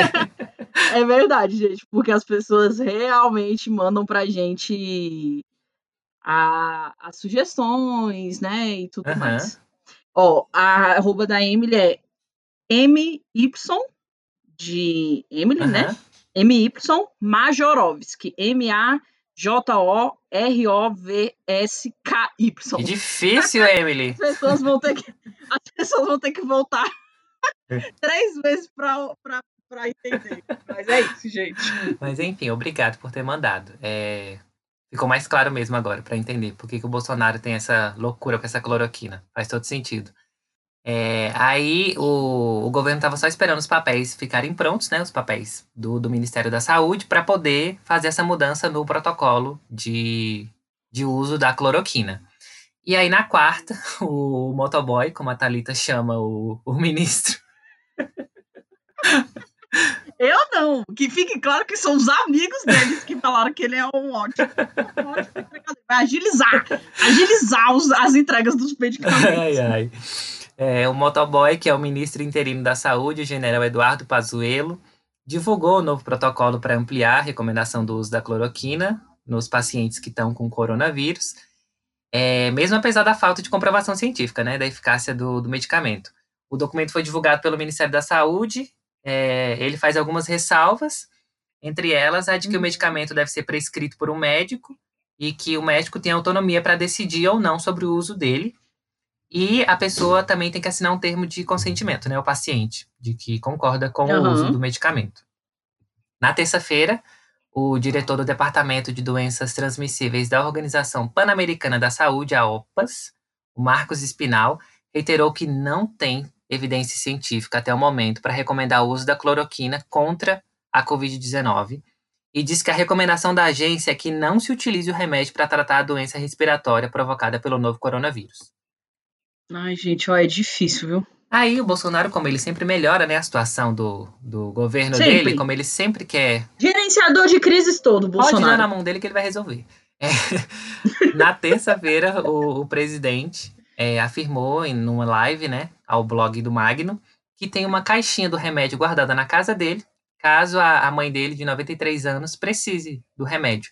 E ele citou que Meu o presidente Deus. dos Estados Unidos, o Donald Trump, é, anunciou essa semana é, utilizar a medicação de forma preventiva contra o novo coronavírus. Tá leito um remédio que causa um monte de efeito colateral. Gente do céu. Como se o Trump fosse régua, ah, né? Mas pra ele, né? todo mundo pro Bolsonaro é régua, menos os cientistas, menos os profissionais da saúde Sim. que estudam aquilo. Sim. E aí, nessa live, para continuar, né, ele continuou falando do assunto e fez uma piada, Thalita. Ele falou: o que é a democracia? Ah, não. Você não quer? Você não faz. Você não é obrigado a tomar cloroquina. Quem é de direita, toma cloroquina. Quem é de esquerda, toma tubaína. Fazendo referência a uma marca de refrigerante, né? Eu queria. Eu queria, porque a tubaína é perfeita, inclusive. Não, e eu, eu contei pra você da, da minha mãe, né? A minha, vou contar pra vocês também, gente. A minha mãe tava conversando com a amiga dela. e aí ela viu, né, essa fala do Bolsonaro e ficou puta de raiva. Ela falou assim: Pois se eu pegar esse coronavírus, eu não vou tomar essa cloroquina, só pra não dar esse gostinho pro Bolsonaro. Perfeita! Tomara que não pegue, pelo amor de Deus, minha mãe é grupo de risco. É louca. É... A minha também. E essa piada foi feita na terça, né? E na terça-feira, gente, foi o dia que a gente. Até então, né, era o recorde, né? A gente bateu o recorde com 1.179 novas mortes. E chegamos naquele dia ao total de 17.971. É, nesse mesmo uhum. dia, é, foram confirmados 271.628 novos casos é, dos quais 17.408 foram registrados só na terça-feira. É, e já teve outro recorde de mortes em 24 horas, que foram 1.178 no dia anterior a esse, no dia posterior a esse. Uhum. Vale dizer, Lud, que hoje, apenas terça, quarta, quinta, sexta, sábado, apenas quatro dias depois de 17 mil mortes, a gente já está em 21.215 mortes. É. Tá aumentando muito rápido, gente. É, gente, é isso. Foi isso que aconteceu. Outra questão também na semana que aconteceu foi ontem o vídeo da reunião ministerial liberado pelo ministro do STF, do Supremo Tribunal Federal, Celso de Mello. Né? Como a gente tinha falado na semana passada, ele estava analisando se ele ia divulgar totalmente, parcialmente o vídeo, e ele divulgou totalmente, exceto hum uma parte do vídeo que fala sobre outros países, que é a China e Estados Unidos. E como é, o Brasil não tem é, cerimônia, né? Fontes, fontes afirmam, o Valdo Cruz, né? É. Perfeito. O jornalista afirmou que essa parte do vídeo Era o Bolsonaro falando que recebeu da inteligência americana de Trump um relatório sobre a China. Simplesmente, vazamento de informações. Meu Deus do céu. O, a China, a China. Mas enfim, ele, ele vetou essa parte e deixou totalmente o resto do. Hum. Gente, olha só. Eu vou dizer para vocês uma coisa. Esse é um dos motivos que a gente não vai dar palco para esse vídeo aqui. Então, tanto destaque, tá? É, esse vídeo, como, como as, algumas pessoas falaram, mostra somente que desde a época da condenação do Lula, o Sérgio Moro confunde coisas com provas? Sim. né? Porque, gente, pelo amor de Deus. A expectativa. A expectativa que a gente criou com esse vídeo, Thalita. Exatamente. A gente, a gente esperou mesmo, como a gente já tinha falado aqui, a gente esperou um vídeo que fosse enfraquecer ainda mais o governo né, e mover o Congresso Nacional. Gente, a gente bate muito nessa tecla do Congresso, do Congresso porque é o Congresso que está lá com mais de 100 pedidos de impeachment do Bolsonaro e que pode votar esse, esse impeachment. Só que ele não vai votar se ele vê que pode ser derrotado, uhum. porque isso vai dar mais força ainda para o Bolsonaro. Sim. Então, enquanto não tiver mais aclamação popular e mais é, motivos, como se todos esses já não bastassem, é, eles não vão votar. Então, a gente estava esperando mesmo que esse vídeo trouxesse mais motivos. Só que esse vídeo foi mais do mesmo, né?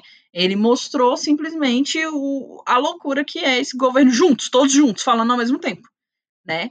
É, a única coisa que me surpreendeu, é. Lud, eu até falei pro Lud, é que eu queria muito convidar uma psiquiatra para analisar as suas falas. As falas ah, já deve ter alguma coisa, né? Realmente, ah. pois é, a, até esse momento não tem nada, mas Provavelmente deve ter. Gente, eles parecem que eles realmente estão lutando contra um, um, um inimigo que tem rosto, que tem olhos de fogo uhum. E que tem superpoderes, porque eles acreditam que eles estão salvando o Brasil de alguma coisa, só que não existe essa coisa. Não existe. Eles falam é, sobre ditadura e a ditadura que eles falam é a ascensão da esquerda, a ascensão de um pensamento social a ascensão de um pensamento que, que lida com pessoas e não tanto com liberalismo. Tanto que a gente vê, é, uma das falas é do Abraham Weintraub, que ele fala que ele odeia o termo povos indígenas, odeia todos esses termos, porque ele diz que existe só uma pessoa. Só um povo, né? Que é o brasileiro. Uhum. Só um povo, que é o brasileiro. É. Então, é, é, é, mostra que é um governo que não. que odeia realmente as diversidades. Porque quando você é, tira de cena as diversidades e torna as pessoas só um, a gente a gente mascara, né? Como, como cada, cada tipo dessas comunidades é tratada. Uhum. E hoje no Brasil elas são tratadas como? Como a gente já falou aqui, o João Pedro, como pretos sendo assassinados e raptados. Os povos indígenas como povos indígenas que têm as suas terras invadidas e são assassinados Sim. também. Então, a partir do momento que a gente tira essa diversidade, a gente tira também o peso do jeito que a gente trata elas. Então, é isso que eles querem. Eles querem tirar toda essa, essa identidade Sim. de quem a gente é, Sim. né? E aí, a gente vai ler alguns pontos aqui, tá bom? É, e vocês podem ler profundamente sobre nas matérias aí dos sites, né? Lude. Ai, hum. vamos lá. Quer falar alguma coisa antes dos Não, pontos? não, é, vamos ler alguns só, né? Porque também né, é aquilo, não vamos dar nem palanque pra esse, pra esse bando de maluco, é. Thalita, mas vamos, vamos pontuar alguns, é. para quem tiver curiosidade de assistir é. o vídeo. Tá. Vamos começar pelo que é o motivo do, do, do Sérgio Moro ter dado, falado que essa é uma, uma prova né, do, do, do, da, do envolvimento do presidente na uhum. PF. Bolsonaro ele diz que vai intervir nos ministérios e que não pode ser surpreendido por notícias divulgadas pela imprensa, porque não recebe informações da PF, da inteligência das Forças Armadas e da ABIN. E aí ele afirma que, entre aspas, eu não vou esperar foder a minha família toda, fecha aspas, para trocar segurança, chefia da segurança ou ministro. E ele diz ainda que tem um sistema particular de informações que funciona e que o sistema oficial desinforma. qual sistema particular é esse, vai saber qual que é, né? Mas ele já deixou falar aí. Então, realmente, ele falou que não tá nem aí se mexer com a família dele, vai ter re- retaliação e ele quer, inclusive, se antecipar nessas questões. O que, isso já tinha vazado, né? E, infelizmente, como diz um amigo meu, não vai acontecer nada, né? Porque a gente viu que ontem, logo depois do vídeo, eu fui ver, gente, olha, amigo, a cara de pau. É, Bolsonaro colocou grande dia. No Twitter. Brasil acima de tudo, no Ai, Twitter. Aí, imediatamente, muita gente começou a, a responder uma coisa que eu falei pro Lud. Eu, Lud, grande erro do Celso de Mello ter, ter soltado esse vídeo inteiro. Porque foi somente um BBB das coisas que o Bolsonaro já fala para a base dele, que é uma coisa que alimenta, que fortifica a imagem dele para os bolsonaristas. Então o pessoal tá falando lá bem assim: nossa, que orgulho, meu presidente. Eu não conheço um bolsonarista que viu o vídeo e deixou é, e deixou de gostar de você. Pelo contrário, a gente já está começando a campanha para reeleição e tal. Porque é isso, gente. Fortaleceu as falas dele. É um, como a Gabriela Priori falou, né? O vídeo ele dividiu o Brasil do jeito que o Brasil já está Uhum. dividido entre pessoas que não precisavam do vídeo para entender que esse governo ele é louco, que ele é um- um- um- uma doença para o Brasil, e entre pessoas que não ligam para o vídeo, que vão olhar para o vídeo e vão falar bem assim, caraca, Bolsonaro bonzão mesmo, Sim, hein? é isso mesmo. Então, esse vídeo, pelo contrário, gente, eu falei pro Lud, eu tô esperando é, ver pessoas picotando cada fala do Bolsonaro e disparando pelo WhatsApp. Falando, olha aqui que orgulho. Porque foi isso. Dele gente. e dele e dos como. ministros também, né? Dos ministros também. O Van Traub, meu Deus do céu, agora o povo vai amar ele, porque ele diz que quer todos os vagabundos do STF presos, que é uma fala do Eduardo Bolsonaro, Uhum. inclusive, que é uma fala que movimentou todas as manifestações contra o STF que a gente teve em todos os domingos passados. Então, meu Deus, eles vão colocar essa fala igual a gente coloca no podcast, no meio da manifestação, para tocar essa fala. E aí ele fala que tá sofrendo demais, que a esquerda tá batendo nele, mas que ele faz tudo porque ele foi até lá no, no governo para ver a mudança, para garantir a liberdade e tudo mais. Enfim. E aí, no, no, no vídeo também, o presidente chama o governador de São Paulo, João Dória, de bosta, e o governador do Rio de Janeiro, o Witzel de estrume. E, gente, essa é a única coisa que eu concordo com o Bolsonaro nesse vídeo. Porque o contexto é o seguinte, que eles pegaram a questão do Covid para se promover, né? E isso é uma coisa que eu e o Ludi a gente já tinha falado aqui, né? Que a gente precisa ter os olhos críticos nessa questão também. Que são dois, duas pessoas que é, foram eleitas nas costas do Sim. Bolsonaro, né? E agora é, cortaram relações.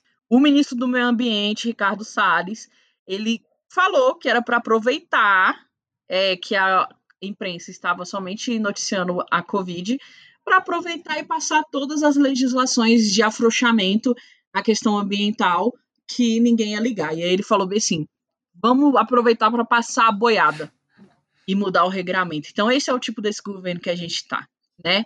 Enfim, não vamos falar mais sobre isso E vamos, e vamos, vamos para uma notícia boa agora, gente. Pelo menos uma nesse bloco da política.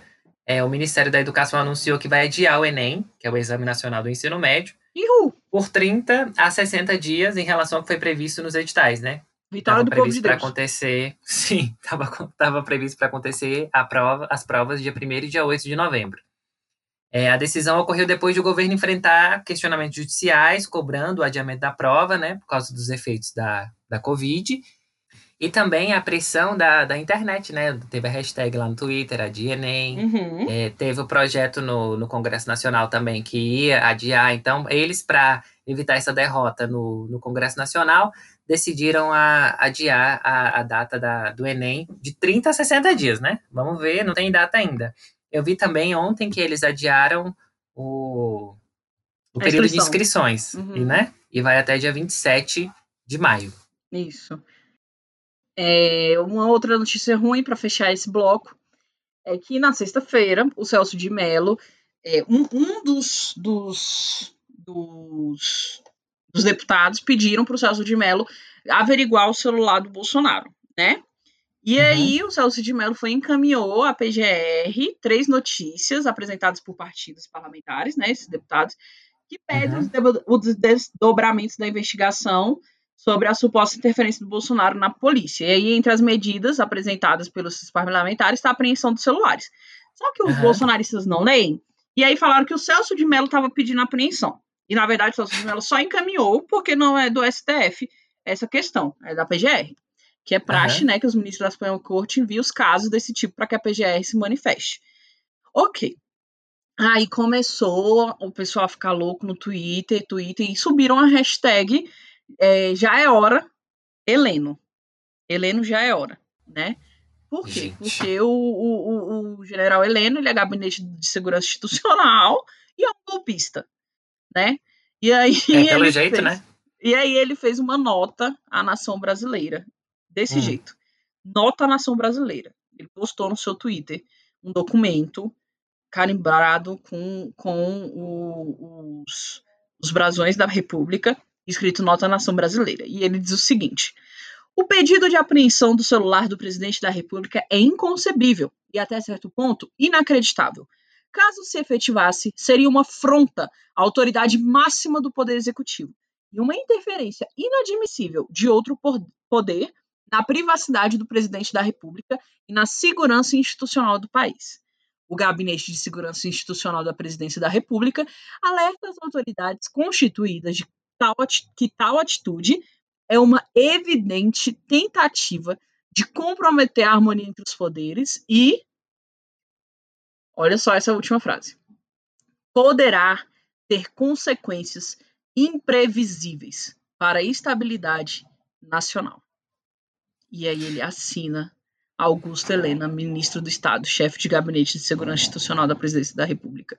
Ele sabe que. claramente ameaçou o Brasil. Sim. E as outras instituições, né? Exatamente. E dá um Gente, golpe. Você é sabe que eu fiquei, eu fiquei pensando. Ele fez, ele logicamente conhece esse trâmite, né? Que vai pro STF, o STF manda pra Procuradoria-Geral da República. Uhum. Mas parece que ele fez, Thalita, só pra incitar mesmo os, os Errou. seguidores, né? Ameaçar. Porque ele sabe que não ia ser assim, tipo, o Celso de Mello pediu, ah, pronto, o Bolsonaro vai entregar na mão do Celso de Mello. É assim. Exatamente. Ele fez justamente para mostrar o, o, o poder que o governo ainda tem ali. Olha só, não mexe não, né? Sim. É, e aí, gente, para fechar esse bloco aqui, somente um tweet do Freixo, que foi sobre o vídeo, mas que a gente pode usar sobre toda a política desse governo, é, pode é, ilustrar o nosso pensamento. Ele disse assim: resumindo a reunião ministerial, e aí a gente coloca aí o governo em si. Quais as necessidades do, quais as necessidades do país? UTIs, respiradores, isolamento, auxílio emergencial, testes e EPI para os profissionais de saúde. Quais as preocupações do governo? Arma, interferência na PF, prisão de ministro do STF, xingamento e hemorroida. Gente, xingamento porque esse vídeo, o Bolsonaro, ele é pior do que conversa de bar quando você já está alterado com seus amigos. Ele xinga Sim. muito, muito, todos eles. E aí ele ainda tem a pachorra de virar e dizer que ele é mais educado do que o Weintraub. E ele Hum. falou que o que o povo quer é a hemorroida deles. Ninguém vai Ai, entender o que, gente. que é isso. Mas Ai, que, ai, que vergonha, Sim. Thalita, que baixaria. imagina é, é, esses trechos passando na, na imprensa internacional. Pois é, gente, é Ai, isso. Enquanto o Brasil precisa de atenção para nossa epi- é, para essa pandemia, para esse tanto de morte que a gente está tendo, o governo se comporta dessa forma. Triste, viu? Muito triste. Hum, não foi trending, mas deveria. Gente, no Não Foi Trend, mas deveria dessa semana, que são assuntos relevantes que a gente acredita que deveria estar nos Trend Topics, mas não esteve. A gente vai falar sobre um assunto bem rapidamente, tá? Porque eu também estou de saco cheio. É, estou de TPM, gente, e esse país não colabora comigo. É, sobre o Flamengo. Gente, o Flamengo divulgou na manhã da quinta-feira uma nota oficial sobre o retorno das atividades, os treinos, no Ninho do Urubu. É, o texto, que lá, é lá no Rio de Janeiro, né? O texto diz que todos se sentem seguros. Se sentem, Lud. Se se sentem, qual é o problema Ah, de pai. impedir se sentem seguros e aptos em função do protocolo de segurança adotado pelo clube. A Secretaria Municipal de Saúde, a secretária municipal de saúde, a Ana Beatriz Bush, é, reforçou em entrevista na manhã da quinta-feira que a retomada das atividades não está permitida, pelo menos até o próximo dia 25, e que há sanções previstas, mas eles ligaram o dane-se e foram sim treinar. Ai, gente, E, e eles Deus. ainda publicaram, gente. Eles ainda fizeram videozinhos. Eles ainda mostraram que sim, eles iriam estar ali, sim. E o documento, né, eles publicaram. é, E aí, na quarta-feira, a prefeitura, após imagens dos treinos, né, do Ninho no Urubu, Hum, é, eles comunicaram que eles não recomendavam o retorno. A única coisa que eles tinham recomendado era a volta da fisioterapia. Só uhum. que aí apareceu os vídeos da galera lá brincando com a bola, né? É, o governo, o governador, né, do Rio de Janeiro, Witzel, ai, a gente tá falando muito dele, né? Gente, só- o Rio de Janeiro, eu tava falando isso para um amigo meu. O Rio de Janeiro, ele é o, o âmbito da corrupção, da desgraça Ele do é. país. É muito Sérgio triste, Cabral porque é um tá aí, local né? lindo. Sim. É, enfim, o Witzel incluiu em seu pacto social pela saúde e pela economia do Rio de Janeiro um ponto polêmico durante a pandemia do corona, né? O retorno do futebol. Apesar de se basear em três bandeiras de flexibilização, a partir de dados da curva de contágio da Covid, né, e não ter uma data limite, o plano ele oferece a flexibilização, né? E, e, e pode ser sim que venha ter o retorno dos eventos esportivos com o público de até 50% da capacidade dos estados. E a diretoria do Flamengo assinou embaixo. E, inclusive, como a gente falou aqui, é, os diretores estiveram com o Bolsonaro. Bolsonaro está louco para que o futebol é, venha. Inclusive, ele falou que o Tais, que era o antigo, né, o ex-ministro, iria sim recomendar a volta do futebol. E eles estão desse jeito, gente. E o Flamengo, do tamanho que é, eles acham que voltando para os treinos, eles não vão influenciar o tanto de garoto, que inclusive aqui em casa, até semana passada, estavam é, usando a, quadra aqui para jogar. Você acha que com essa volta não vai influenciar mais ainda? Gente, Ai, parece. Não tem amor noção, né, Deus. das coisas. Pelo amor não de tem Deus. noção. Não, ó.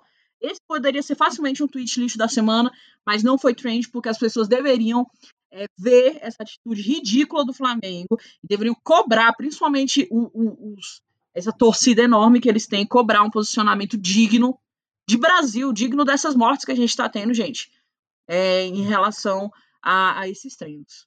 E é isso. Exatamente. E vamos para o tweet lixo da semana. Do It Lixo da Semana! Gente, no tweet lixo da semana a gente vai atrás de quem. A gente vai atrás, então surge pra gente de uma vez, né? É, no, tu- no Twitter, é, pessoas que vacilaram, falaram merda durante a semana. E aí, essa semana a gente separou um tweet da Vanessa da Mata, que ela tweetou o seguinte: Vanessa da Mata, cantora. Como pode ser gostar, Gostar de alguém? Muito boas as É. músicas dela. Sim, e aí ela tweetou o seguinte: Não importa o quanto você ganha, 30% você guarda. Não é, salga- não é salgadinho, não é cerveja, nem churrasco, ou o que quer que seja, que possa tirar sua poupança. Poxa, errou no time, né, neném? Hum, pois é, aí o vídeo, lógico. Oh, o vídeo. o falando tanto de, de vídeo do, do, do presidente, o, o tweet, lógico, caiu muito mal. Primeiro, porque uma pessoa que ganha um salário mínimo no Brasil nunca vai guardar 30% do que ganha, cai na Pelo real. amor de Deus. Não, tem essa, não existe essa possibilidade. E outra, olha, olha o que, que a gente tá passando pra você twittar isso agora. Né, Vanessinha? Gosto muito das suas músicas, mas realmente foi. Não, não, não foi legal. É, e aí, Thalita, ela viu, né, que repercutiu muito mal e fez um vídeo pedindo desculpa. Ela apagou esse tweet e fez um vídeo pedindo desculpa e disse que era direcionada a um amigo dela que gasta muito com isso. Ah, não. Uhum. É, e ela acredita sim que as pessoas. Mas aí ela pontuou, né? Que acredita sim que as Uhum. pessoas devem ter reserva, mas para aqueles que conseguem ter reserva. Hum. Gustavo explicar isso no tweet, Exatamente. não é? Aí, é, apesar desse vídeo de pedido de desculpa, ela foi bastante criticada, porque no final do vídeo ela fala que vai estudar mais sobre gestão.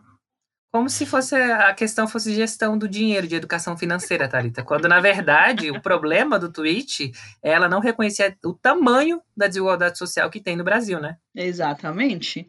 E de que muita gente não tem nem isso, principalmente na pandemia, né? E uma das pessoas que respondeu a esse tweet foi a Nath Finanças, né? Uhum. Queridíssima, a Nath Finanças é uma, uma moradora de uma comunidade que se tornou famosíssima, ainda bem, porque ela trouxe conteúdo sobre como lidar com dinheiro justamente para a galera de comunidade, para a galera que, que, precisa e tem suas limitações, né? Então, uhum. ela não vai falar sobre investimento igual o outro povo estava falando, porque, cara, a pessoa precisa, igual o que eu mandei para você, né, Lud? A série da, de Atlanta, do, do protagonista falando assim, que investimento, querido? Eu preciso comer hoje, não em setembro. É, exatamente. E aí a é Nath isso. respondeu ela falando, né? No meio de uma pandemia, pessoas perdendo emprego, e a senhora faz uma analogia rasa sobre guardar 30%, é muito mais complicado para quem não é Vanessa da Mata.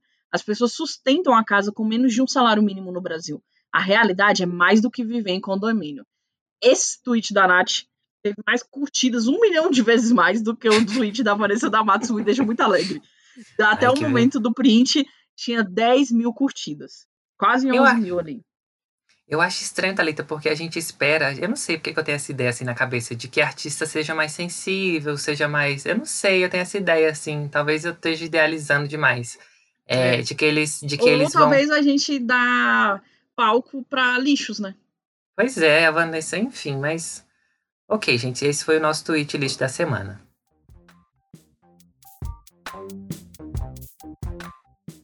Gente, muito obrigado por você que nos acompanhou até aqui. A gente tenta, sim, a gente tenta fazer menor, gente, mas não dá. São assuntos que a gente precisa de profundidade justamente para você, porque a gente sabe que você viu muitos desses assuntos mais rasamente, não ligou um ponto no outro, não teve contexto, e esse é o nosso intuito. Então, muito obrigada, até a próxima semana, espero que com notícias boas, tá bom? Um beijão, fiquem com Deus. E para encerrar esse episódio, a gente começou com música, a gente vai terminar com música também, mas outro tipo de música. É, essa semana, ontem, na, a Lady Gaga lançou a música Rain On Me, que é uma parceria com a Ariana Grande. E uhum. só quem é Little Monster, Daniel, meu amiguinho aqui, que é a voz dessa vinheta desse podcast, gente, é Little Monster. Beijo, Daniel! É, só quem é Little Monster entende o retorno de Lady Gaga ao pop e uma parceria depois de tantos anos, uma parceria com uma cantora pop, né? Depois de tantos anos, depois do. O último foi com a, com a Beyoncé. Então ela lançou. Até ontem... hoje eu espero a continuação. Ih, pode esquecer. É, e aí ela lançou ontem essa música que chama Rain on Me. E a gente vai deixar vocês com um pedacinho dessa música que é muito boa. O clipe é muito bom, vale a pena assistir. Beijo, até semana que vem. Quem puder, por favor, fique em casa. Tchau, tchau. Beijo, gente.